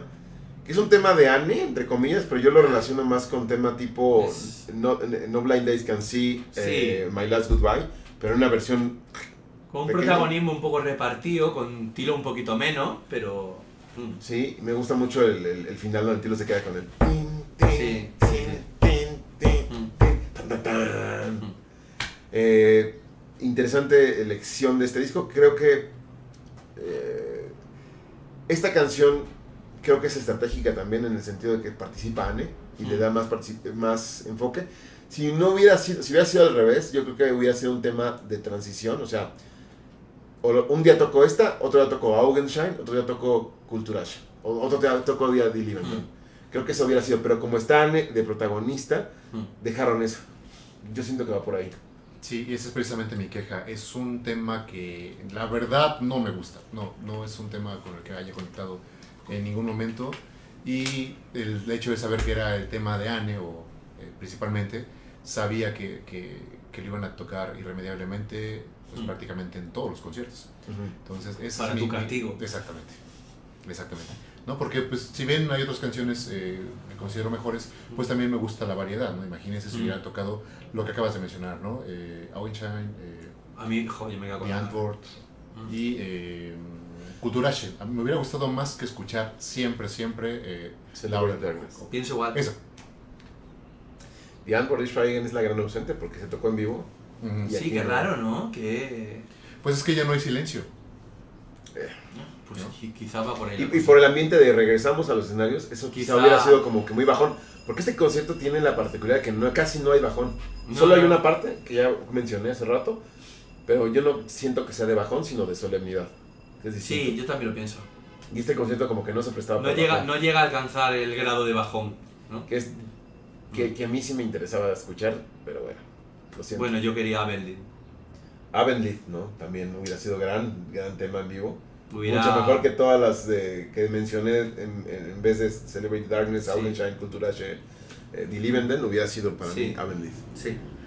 Eh, después de este Celebrate Darkness tenemos Alain Susbite, que es clásica, Sí. hit, que siempre es agradable, la energía, verlos, No interactuar. sorprende, ¿no? No, no es Y nos, nos sirve para cantar también. para cantar. Es, es un tema como de, de estos festivos de Lacrimosa, Mm. ¿no? Sí. Infaltable, sí. infaltable. Después, Chacal, que es como reafirmar la, Mm. la dureza. A mí es un tema que siempre me pone muy bien. Mm. Me, me gusta mucho la intervención de Chacal en, el, en alguna parte del concierto. Es como Hmm. Necesaria. necesaria. La vibro mucho yo. Chacal es como muy... Bueno, es que es sacal, ¿no? O sea, quiere decir que El trabajo de la batería. siempre, siempre me gusta. ¿no? Claro. me- No, lo que es Tilo, eh, Sí. cómo interactúa Tilo con Julian ahí. Mm. Cuando empieza el tan, tan, tan, tan, tan, que Tilo le hace así. Sí. Tilo le hace así. Y al final, esas cosas que hace Tilo que... Mm. Cuando después del How am I, Ella, Mm. que empieza la batería haciendo y Tilo como siguiéndola, eso Sí. me mama. E- Esa es una parte que también yo eh, respeto mucho en la canción, una de mis favoritas. Pero, eh, ah, no sé, no conecto todavía con este modo de tocarlo de Julian. Eh, la sí, verdad es alguna que- vez lo has dicho. Eh, es, digamos, la, la forma en la que la toca ahí sí es mucho más Ah, metalera sí. y el eh, Julian hace... Pinche doble bombo, Sí, Exacto, sí, claro. Me falta, me falta este, esta Mm. crudeza de claro. eh, Hombre, rítmica al menos. ¿no? preferimos ahí sí. Sí, pero pues si Claro. lo fuera a hacer Julian, ¿cómo va la canción? No tendría tanto problema. El problema es que sí le metió tanto de su cosecha que al menos ese pedacito que acabas de mencionar yo lo desconozco un poco. Pues sí. Bueno, a lo mejor de su cosecha o que por alguna razón a Tilo le, le prefiere que se toque así, ¿no? Que también cabe esa posibilidad. O, o ambos. Así es.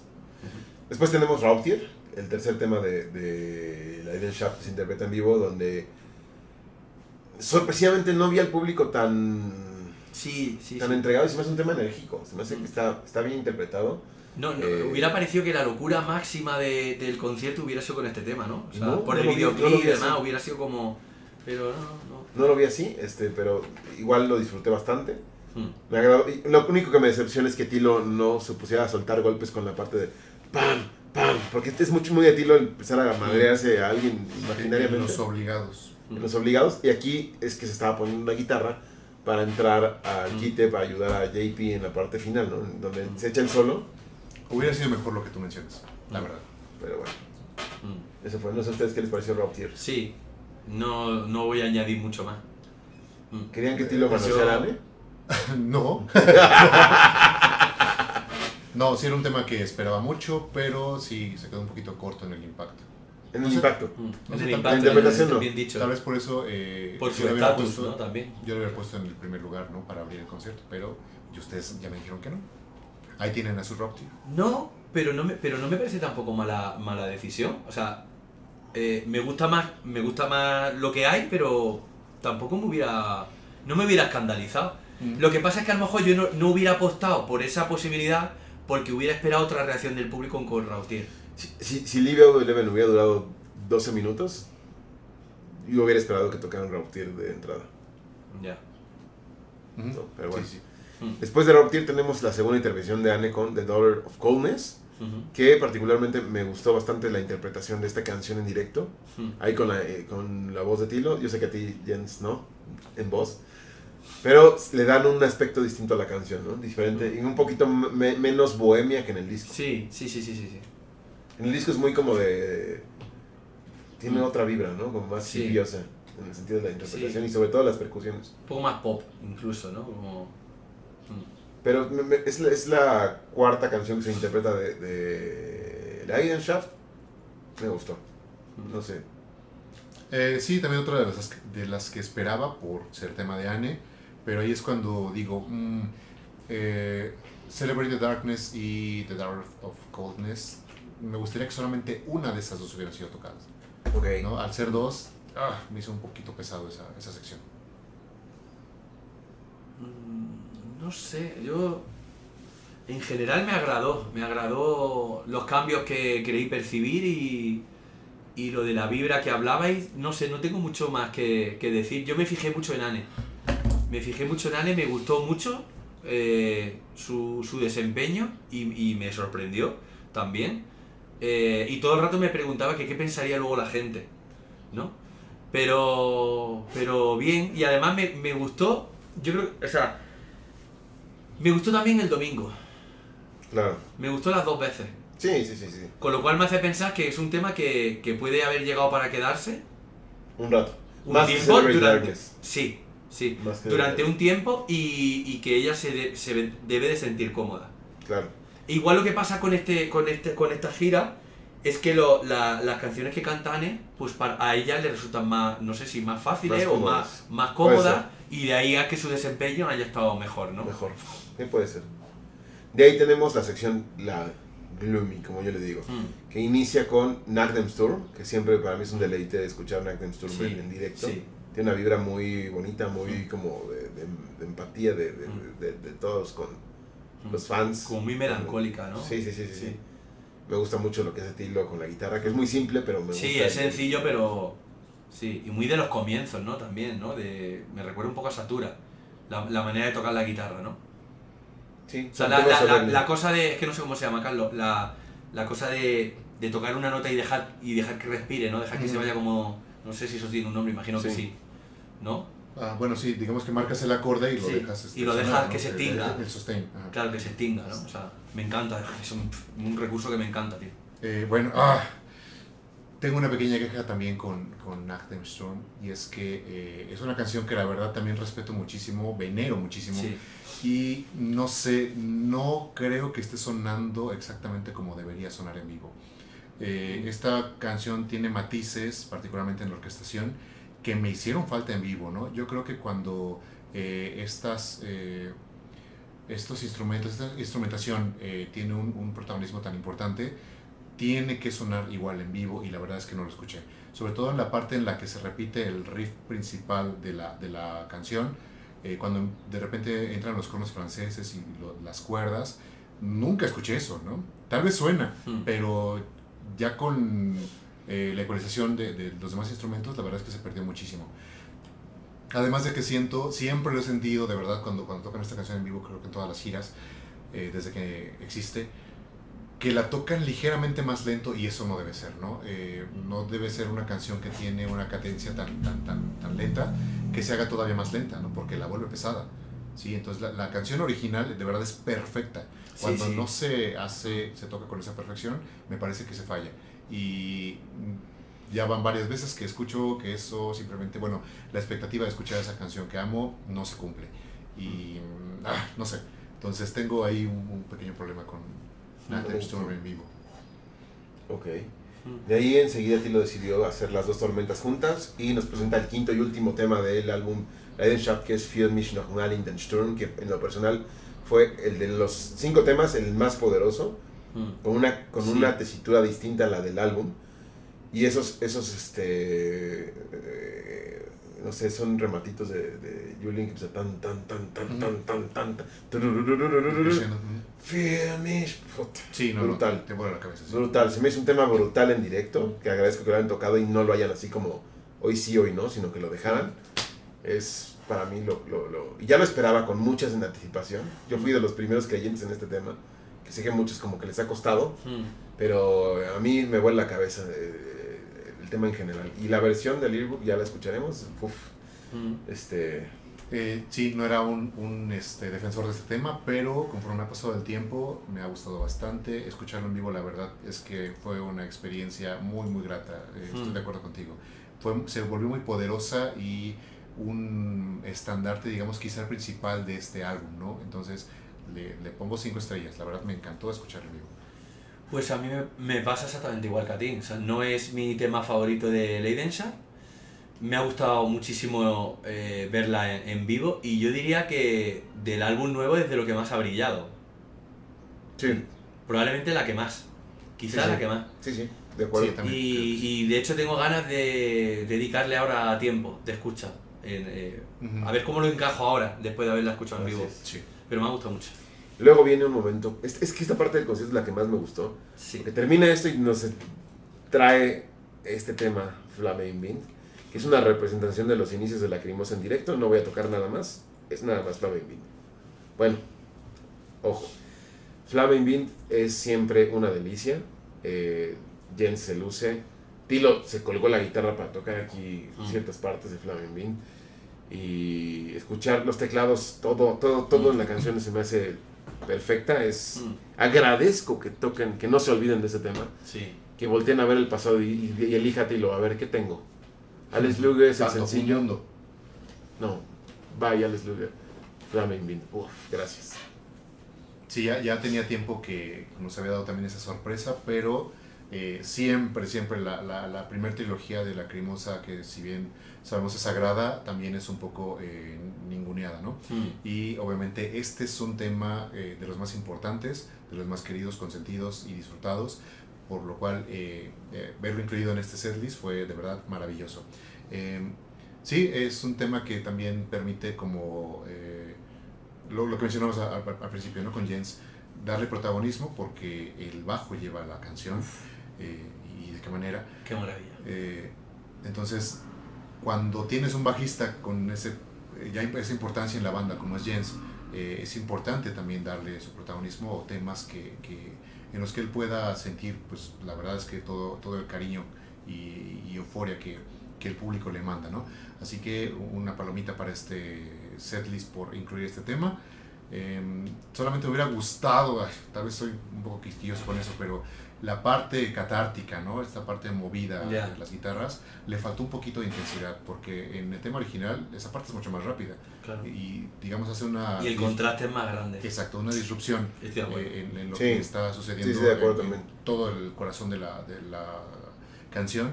Cuando llega esta parte realmente en, en- en estudio, te mueve las entrañas, ¿no? Sí. Y eso creo que faltó un poquito en, en- en- en vivo. Mm. Sí, un sí. saludo, por cierto, a, eh, a Funko, que sabemos que es una de sus Ah, partes sí. favoritas de... Su canción favorita de, de Satura. Y su parte favorita. Es su parte favorita.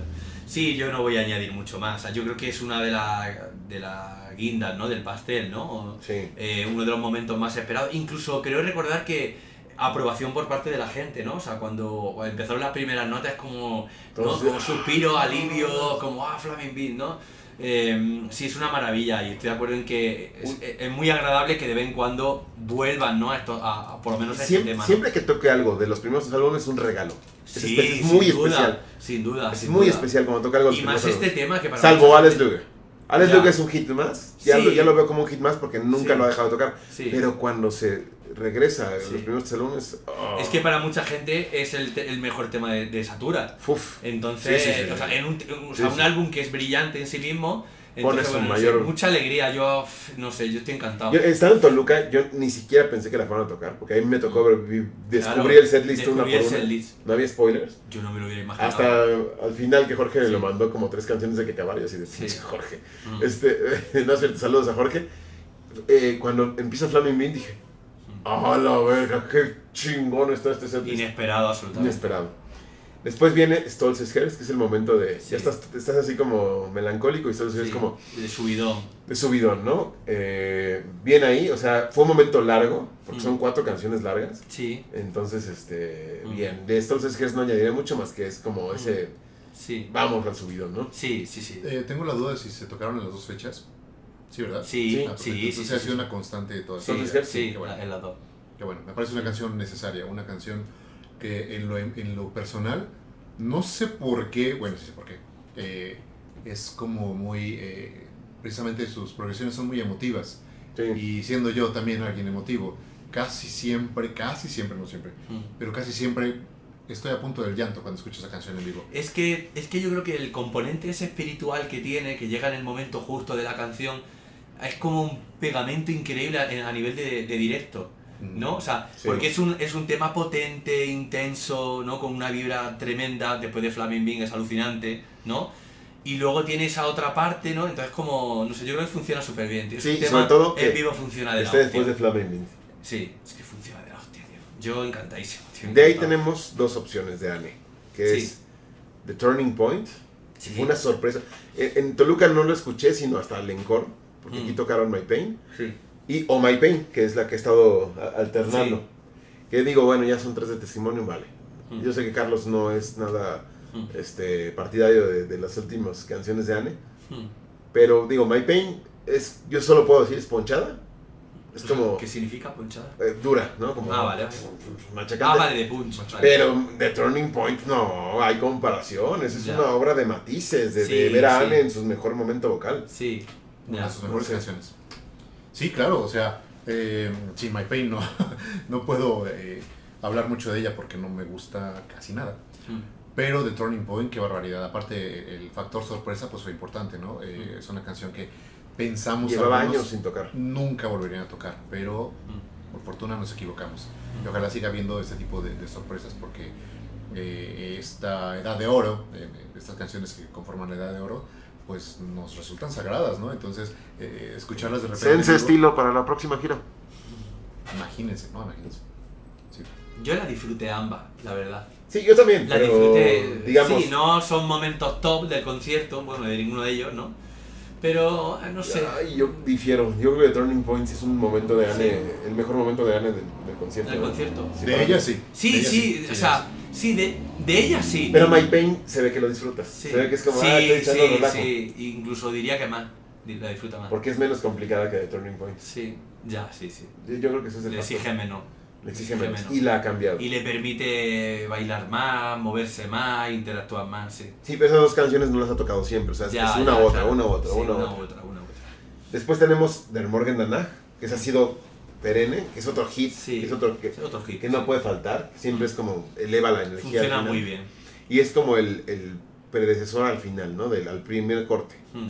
Y el primer corte es Rote Symphony, que se me hace una canción de... ¡Ah! Siempre que la escucho en vivo es así de... me- en el primer acorde, el... es como así de... ¡Ah! Me estoy viniendo, ¿no? Y creo que el- la del sábado es la versión más ponchada de Rote Symphony que he escuchado en la vida. Yo creo que. de- Yo, yo, eh, yo creo que esa canción en directo es como si. Yo no la quitaría nos jamás. Yo no la quitaría jamás. Sí, Yo, sí. por Yo, mí- cuando se ponen los tres ahí, dice, míralo, si que parecen niños. Ujú. Se están pasando pipa, míralo, están ahí con sus juguetes, se están pasando pipa. ¿Dónde está? Eh, lo típico, típica así, eh, están en casa de unos amigos, los niños de uno, los niños de otro. ¿Qué están haciendo los niños? Ah, mira, están ahí con sus juguetes, están, se están, están- se están pasando pipa. A mí, yo me he quedado alucinado. Alucinado. Es un Sí. tema que siempre me había gustado en directo, pero que nunca había visto en directo. No, no, es... Me quito el sombrero. Sí, sí, sí. Sí. Yo solo. no la quitaría jamás de. Momento culminante de, de todo, de, vamos, de, los, de las dos fechas que hemos visto. Yo quitaría todo lo de Revolution y dejaría nada más Sí. Symphony para los Sí. directs. Bueno, Fer Loren Mm, tenía ese efecto también. ojalá. Sí, sí, sí. También tenía ese efecto. Pero este es más es, es que Fer Loren es como para ciertos moods, ujú. para ciertos estados de ánimo. Ujú. Road Symphony para cualquier concierto te sirve. De acuerdo Y completamente. es como. Eh, sí, estoy completamente de acuerdo con lo que mencionan. Mm, me atrevo a decir, la verdad es que sí sentí esa energía que mencionas eh, el sábado y el domingo también, ¿no? Eh, Rote Symphony se ha vuelto una protagonista, una, Mm.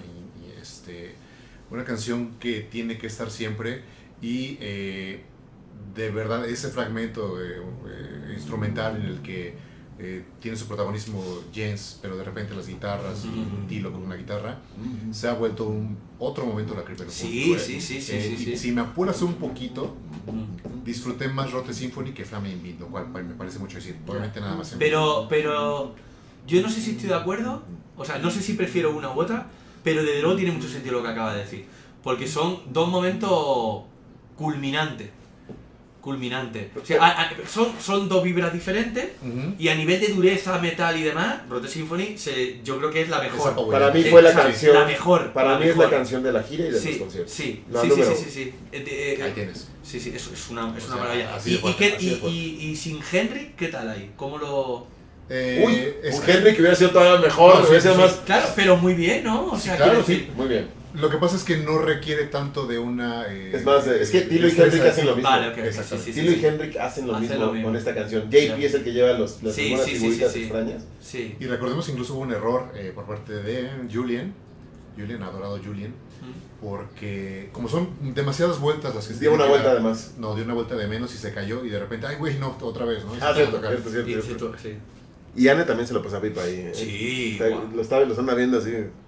Exacto, sí, es una fiesta para, Es una para fiesta, ellos. sí. fiesta. Tilo diría, mientras yo me, mientras yo, mientras esto yo no lo conciba como un trabajo, la crimosa, y me lo siga pasando bien, yo voy a seguir en la crimosa. Bueno, pues si, si te quieres asegurar el pasártelo bien, no dejes de tocar esta canción en Sí, vivo. claro, totalmente. Después viene el primer encore, que es, eh, Mm. ya sabemos todos que va a regresar. ah, Sí, ah. váyanse, váyanse. Sí, sí, sí. Y abrió con Lichgestalt, que es una Sí. manera de abrir un, un segundo, eh, un primer encore bastante energética. Muy bien. Lichgestalt es otro clásico Sí. que no puede faltar. Sí. De- me atrevo a decir, so pena de que me machaquen, de la de Alain Sushvait, Renato Flut, del Morgenach y Lichgestalt, siempre me va a gustar más Lichgestalt de este corte de canciones como Hit. Ujú. Para amenizar, creo que Es es la que, que más es, que disfruto. es una canción maravillosa. Mm. Tiene una energía muy Ah. especial Lichgestalt. Mm, bueno, eh, Lichtenstein yo eh, la he definido como, hasta antes de Leidenschaft, la mejor canción que tiene La Crimosa desde 2005 para acá. Entonces, eso es para mí mucho decir, ¿no? Mm. Eh, si bien es debatible, y entiendo eso, es una canción que de verdad es perfecta de principio a fin. Una canción que por supuesto no debe faltar nunca en un en vivo. Me da igual si la tocan al principio o al final, en medio, realmente es, es así de, de- de- de cómoda escucharla. Mm. Es, es tan, tan buen hit y tiene una, un ritmo, una vibra y una entrega tan especial que por, por eso es, un- es la canción que yo considero que es, ¿no? Eh, y por ahí debatiría conmigo mismo Mm. si es la mejor canción, si lo sigue siendo después de que existe E- Exodus, porque obviamente es una canción que me ha fascinado, eh, me ha marcado y que obviamente, eh, es, mo- es el momento de decirlo, eh, extrañé mucho o que me, me dolió mucho saber que no estuviera en, Mm. en esta gira. Sí, sí. ¿no? Eh, Por dos. pero- y, y además, el hecho de que no forme parte de esta gira me hace pensar que entonces nunca va a ser tocada en vivo. Mm. Yo no, descartaría, yo no descartaría la posibilidad de que en algún concierto especial, pero no en una gira. En una gira, olvídalo. Yo ya no sé, no sé si esperarla. Lo que estás diciendo tiene sentido. De hecho, si, si eligiéramos, eh, si, si pudiéramos elegir la mejor canción de ese tipo, de esa vibra, en los últimos X años y tal, pues a lo mejor sí. No es ninguna, no es descabellado lo que acabas de decir. que no. ya lo habías dicho alguna vez. sí, Descabellado yo- tú. O sea, no, claro, no, fíjate, no toca cabello. Bueno, descabell- de- descabellado tú también. Pero, no sé, eh, yo creo que es de esos temas que la Crimosa tiene como su- súper bien cogido, ¿no? Que se les da muy bien, que se lo pasan muy bien eh, y que siempre gusta ver y escuchar, ¿no? O sea, es que es una maravilla. Así es. Hostia, es que es una maravilla el tema. que además tiene ese videoclip. ¿no? Claro. Hasta eso lo tiene, hasta eso lo tiene. Pero qué mala imagen, qué mala imagen de fondo eligieron, ¿eh? Ya. Esa mujer con una espada. ¿de ¿Qué? Ya, no, ¿por qué? ¿Por ¿Es Juana qué? de Arco? ¿Quién es? ¿Por qué? Me creerás que no volteé a ver este, esa imagen. O sea, esa canción es, es Sí, única, ¿no? sí, sí, Sí. Después tenemos Foyer, que Muy bien, tío. es que en vivo gana muchísimo esa Sí, canción. En vivo gana, puff, Me di cuenta. es así como, como, como Symphony, pero en chiquito. De acuerdo completamente. Sí. Esa es una, una Sí, buena. menos elaborada, Sí, menos... no. Pero la sí, sí. menos elaborada. Sí, pero creo, creo que está bien, está bien visto así. Sí, sí. Me ¿Se encanta. acuerdan entonces?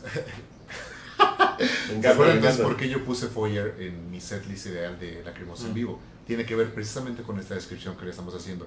Es una canción que de verdad te, te jala, te atrapa Mm. y aunque sea chiquita en lo melódico, Mm. eh, no puedes eh, pasar desapercibido de ella, ¿no? Sí, claro. Obviamente te, te- ta- también Tilo, eh, ahí- aquí se extrañé mucho a, a Henrik, ¿no?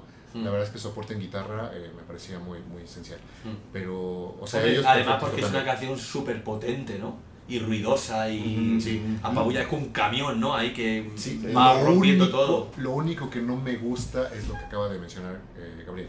Esto de hacer las manitas así Ya, ya, sí. es completamente... No tiene nada que ver con Sí, Foyer. Ya. Es lo único que no me gusta de, de escuchar en vivo. Sí, entiendo. Porque la verdad es que es, es fuerte, es fuerte la canción. Mm. Y Ya. esto no lo es. No. De todos modos lo hago, ¿no? Y- y- No, y tampoco los niños cantando es fuerte. O sea, Depende, el contexto depende. sí. Bueno, Ajá, sí, claro. o sea, el sí. contexto sí, pero la, la, la Sí, lo que dice, la- o sea, la- No es fuerte, es una perversión del recurso. Pero yo es, creo una- que- es perverso. Claro, pero Claro. yo creo que el hacer esto es como celebrar esa pervención. Sí, Es sí, como sí. entrar en la conveniencia Sí, de. sí. No es sí. que seamos. Sí, estoy de acuerdo. No, no es el así de un No, concierto así. de flans. De, sí, sí, lleva, razón, lleva, es, como entrar en esa convención de la Sí, pervención. la perversión, Estamos sí. celebrando esa. Sí, es verdad, es verdad. Ese símbolo retorcido, ¿no? Sí, Ok. Ese es para mí. sí. Curioso que aquí Tilo decidió ya no hacer los. O los gritos que tiene que hacer en Foyer. Dejó que el público los hiciera. Qué bueno. Curioso. Qué bien, porque eso pues, puede ser en prejuicio de su voz.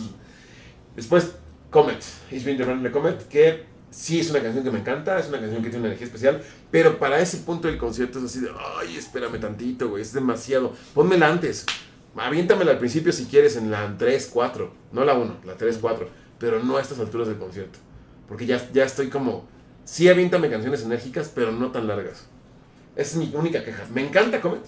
Me gusta, pero a esta altura del concierto se me hizo así como que, ay, ya, pesado. No sé.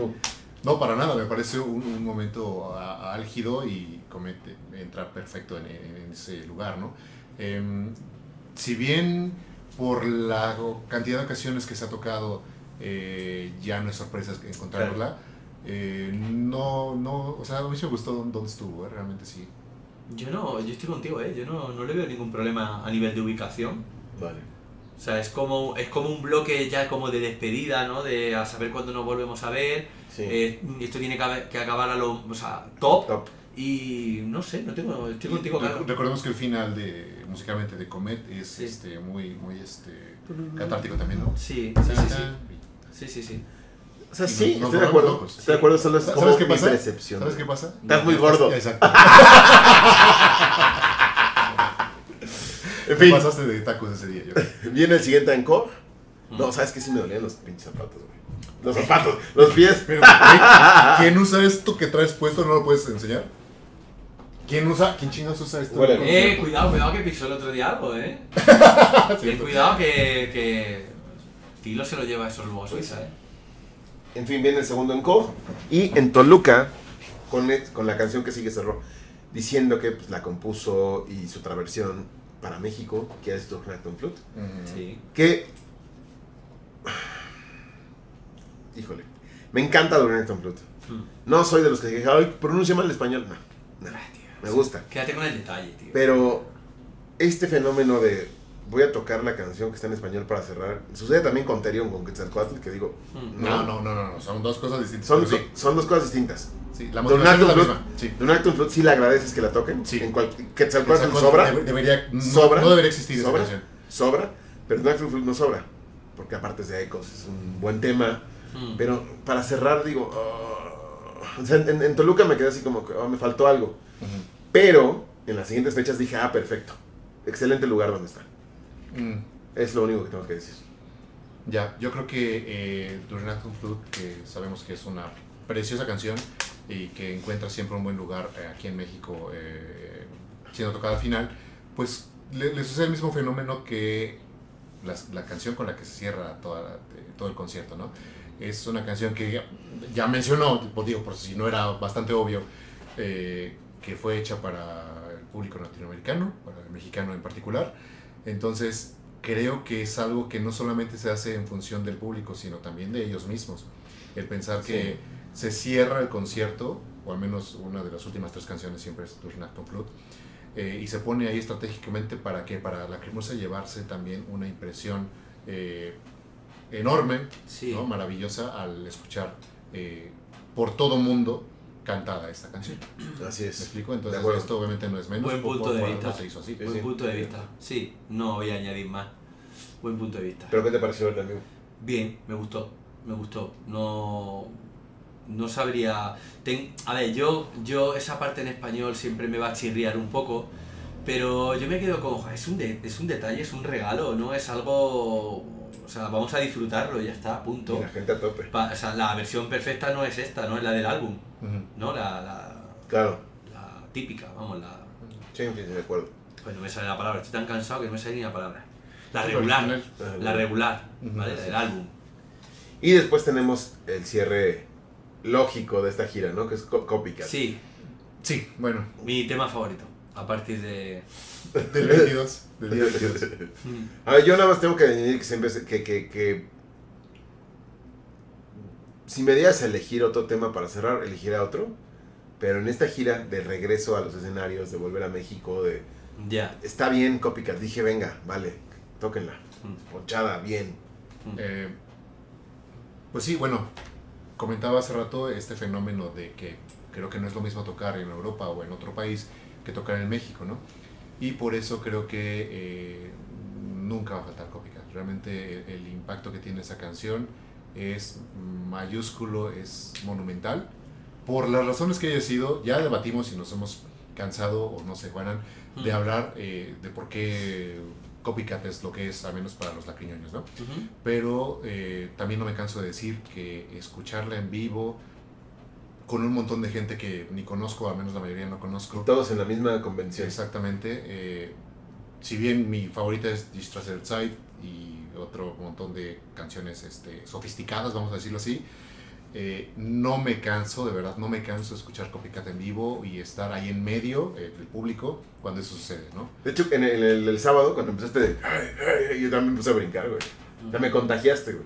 Es que te estaba dando un arrimón por... Estás a mi lado, pendejo. Está, ah, yo te estaba acariciando el brazo. ¿eh? y luego, a ver, Juanan, pero a ver. Sí, eh, porque, a ver, sí, ya, yo, yo opina Gabriel, opino, es lo de menos. ¿Qué sucede ahora, Juana? Así, ¿qué pasó con Copycat? Cuéntanos. Híjole. Híjole. A ver, tenéis que entender que yo vengo de otro contexto, ¿vale? Que yo he visto Copycat en directo, en vivo. Eh, y que no fue muy bien ac- acogido ese tema, ¿no? En el 99 cuando yo, en, en- en el contexto de la... Oh, habéis puesto así como... Créeme, Sí, es pero no os veis, pero no os veis bien, ¿no? Bueno, eh, ese tema no fue, Sí. no fue muy bien acogido en el, en el contexto, recordemos, de la, de la gira de, de, de Elodia, ¿no? Entonces, yo venía de ahí, yo, de, yo venía de, de tratar de defender un tema que yo no mismo no podía defender, ¿vale? Porque la- que era como el pretexto que la gente utilizaba para atacar a Inferno. Es decir, a Inferno se le atacaba a través de esa puerta que es Copycat, porque no tenía ningún, ¿no? O sea, por, por, por su descontextualización. Entonces yo me veía incluso en la obligación de tener que defender algo que yo ni siquiera mismo, ni, ni siquiera era capaz de defender y, y que no me convencía, No ni tampoco por claro. contexto. Sin embargo yo decía, pero es que es, es- o sea, suena muy bien, musicalmente es tremenda, ¿no? Entonces, a ver, ¿qué me ha parecido? Eh, yo he conocido un lacrimosa diferente con Copycat.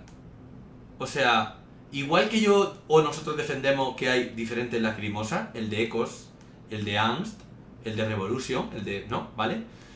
Me he dado cuenta de que Copycat es como... A ver si, a ver si sé explicarlo. Lo voy a explicar de otra manera. Eh, me he tirado mm, o sea, yo Inferno ya lo vi en su día. Perdón, lo escuché en su día.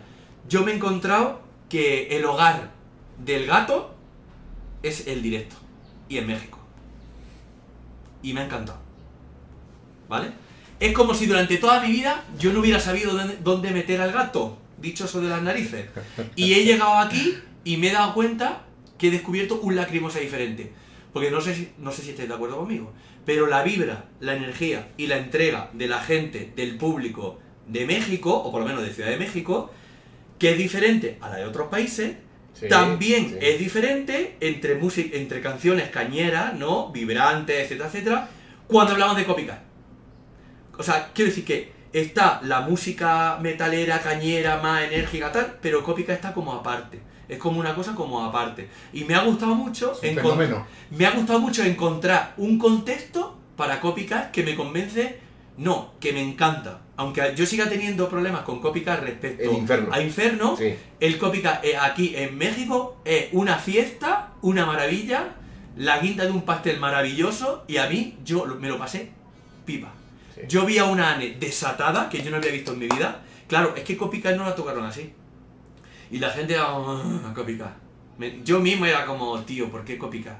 En vez de X, ¿no? Entonces, a lo que voy, la he disfrutado muchísimo. Muchísimo. Me ha encantado. Esa- el siempre, siempre pensaré que el mejor Copycat que he escuchado en mi vida fue el de... El del sábado. el de. Wow.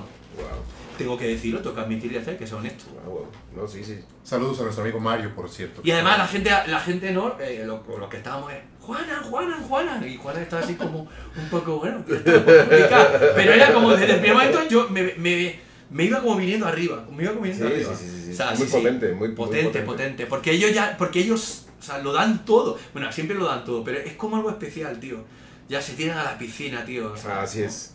Mm. Y eh, tenemos un colofón muy extraño que nunca había hecho Lacrimosa, que es, después de Copycat, regresar al escenario y tocar un fragmento ensayado específicamente para ese fin. Y usaron Tran en Sehnsucht, un fragmento de Tran en de una manera extraña. Solo una Que parte. Tilo la ensayó y le dijo, a ver, ensayemos esto. Fragmento del fragmento. Sí. Ajá, y los músicos dijeron, ok, bueno, pues, fue como un experimento y quisieron hacerlo. No estaban muy seguros de llevarlo. Y se siente. Y se siente, y después de Copycat, nos trajeron esto. Pregunta, ¿tocaron así en...? No. Ok. Eso se estrenó el sábado. Mm. No creo que haya, no creo que, no creo que haya una persona que haya presenciado es- ese momento más feliz que yo por eso. ¿Por qué? Porque es un juego. Ah, sí, es como un Punto. último, último detallito Y de... en- Una Pero- experimentación. Pero, por ej- claro, exacto. ¿Y en qué puede derivar? Vale, no fue brillante, no fue Mm. brillante. Pero ¿en qué puede derivar? Es, es- yo me quedo con eso. Bueno, primero, es una de mis canciones favoritas, pero además de eso, y además de ese, eh, ese eh, pequeño tributo a Ansan Kai, ¿en qué puede derivar esto, tío? ¿Vamos a ver algo parecido con otros temas y un poco más elaborado? Mm. ¿O esto es una cosa que se ha quedado aquí, punto y ya está? ¿No? Me lo pregunto. Ojalá supiéramos, pero... O una mezcla, o yo qué sé. Pues de entrada eh, nos sirvió para saber que, que Tilo sí es capaz de improvisar, como a veces este, Mm. comenta. Tanto se jacta de que no, que no, que no, que no. que no, ¿no? sí. Entonces, no sé cuándo haya nacido esa idea, pero pues bienvenida. Y si quiere seguirlo, seguirlo haciendo, pues nosotros Mm. encantados. Adelante. Eh, estaría güey que hiciera eso, pero con canciones que nunca han tocado en vivo, ¿no? Exacto. Que a lo mejor no la van a tocar completa, pero que sí nos Claro, un pero una, pi- fragmentito. una pequeña pildorita es como... Un pequeño guiño ahí a, a una, a, a la que es la mejor banda del mundo, en mi opinión, que es Opeth. Ellos cuando están entre canción y ¿Has canción... dicho la mejor banda del mundo? eh, En sí. tu opinión, Sí. más que por el... Más que la crimosa. Esa es mi banda favorita. Pero ya hablaremos un día de por qué comento esto. Trae- Tráete el bat, tráete el bat. No, entiendo, Bueno, lo- entiendo la diferenciación, eh, entiendo la diferencia. Lo, lo que hace Opeth es, eh, a ver, ¿qué canción quiere que les toque, no? No, pues ya empiezan a gritar cualquier cantidad de, de nombres, de títulos, y el primero que escucha lo empieza a tocar y toca 20 segundos de esa canción, Ujú. ¿no? A veces solo con la guitarra, a veces con, con la banda completa, si es que llegan a seguirlo o se conectan en ese sentido. Eso está, eh, y de repente se vuelven 5 minutos de tocar canciones que la gente pide, ¿sí? O sea, esos fragmentos. A veces más de 5 Wow. minutos, ¿te imaginas? O sea, así, queremos mostrar en el censo, ok, Tilo, pues ya sabe, conoce los acordes, conoce la canción, conoce la letra, y se pone a tocarlo él, si Julian lo sigue, chido, si lo, si lo sigue Jens, adelante, ¿no? Es- eso sería obviamente algo muy, muy padre.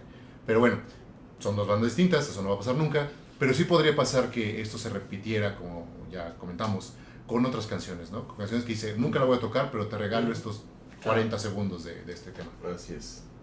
Y genial, ese fue realmente el colofón. De ahí salieron, ya no hubo otra canción y se acabó el concierto. Quiero destacar que en toda la gira está participando el merchandising oficial de Fans and Bands. Sí. Pueden comprar unos vasos muy chulos, pueden comprar el, el, el earbook, pueden comprar partes de la discografía, playeras, Todo etcétera. oficial. Todo oficial, entonces también dense una vuelta a los stands, que siempre están adentro del recinto. Y bueno, pues ya sabemos todo lo que hay afuera, ¿no? Pero, en fin, este ha sido nuestra eh, reseña de lo que va de la gira, Mm. de- del directo en, en concreto. Y próximamente hablaremos ya también con, con, pues, con ustedes para que nos digan sus impresiones. Siempre es interesante hablar de eso. Y pues no, nada más, suscríbanse al canal. ¿Quieres decir algo? No, iba a decir que y ver cómo acaba la gira, ¿no? Porque Sí. todo parece que todo parece indicar que no va a haber sorpresa a nivel de, de setlist, pero quién sabe, ¿no? Pero es una sorpresa en sí que se presente en ciudades Claro. como, como Mérida Claro. y, Y Cancún. Claro. Así es. ¿Algo quieren agregar? Eh, pues nada más allá de, de que esta gira tuvo un ingrediente muy especial, que pues este, en este caso viene de la, eh, ¿cómo se llama? La Tierra Madre, ¿cómo se le llama? La Nación Madre. bueno, hablo de, de Juana, me dio mucho gusto que estuvieras aquí con nosotros. Fue un, un- un asunto Sí. que hizo de verdad única, al menos ese par de noches que, que pude estar en, en la Ciudad de México viendo la Crimosa y pues te agradezco la valentía de venir para acá a vernos. Muchas gracias, chicos. Un verdadero placer que voy a decir. Yo voy a confesar que ayer hubo un momento que estaba en el baño y se me saltaban las lágrimas porque estaba recordando momentos que había vivido estos días a nivel de cariño, a nivel de cariño, eh, o sea, del cariño que estoy recibiendo por parte de la gente, ¿no? O sea, yo estoy encantado, estoy súper bien arropado y demás y estoy encantadísimo. Y, además, eh, noto que mi conocimiento sobre la crimosa se ha expandido estos días por haber conocido una realidad que yo solamente conocía a través de una pantalla, de YouTube, de sí, de cosas que cuenta la gente y tal, pero que no tiene nada que ver con, con estar aquí, ¿no?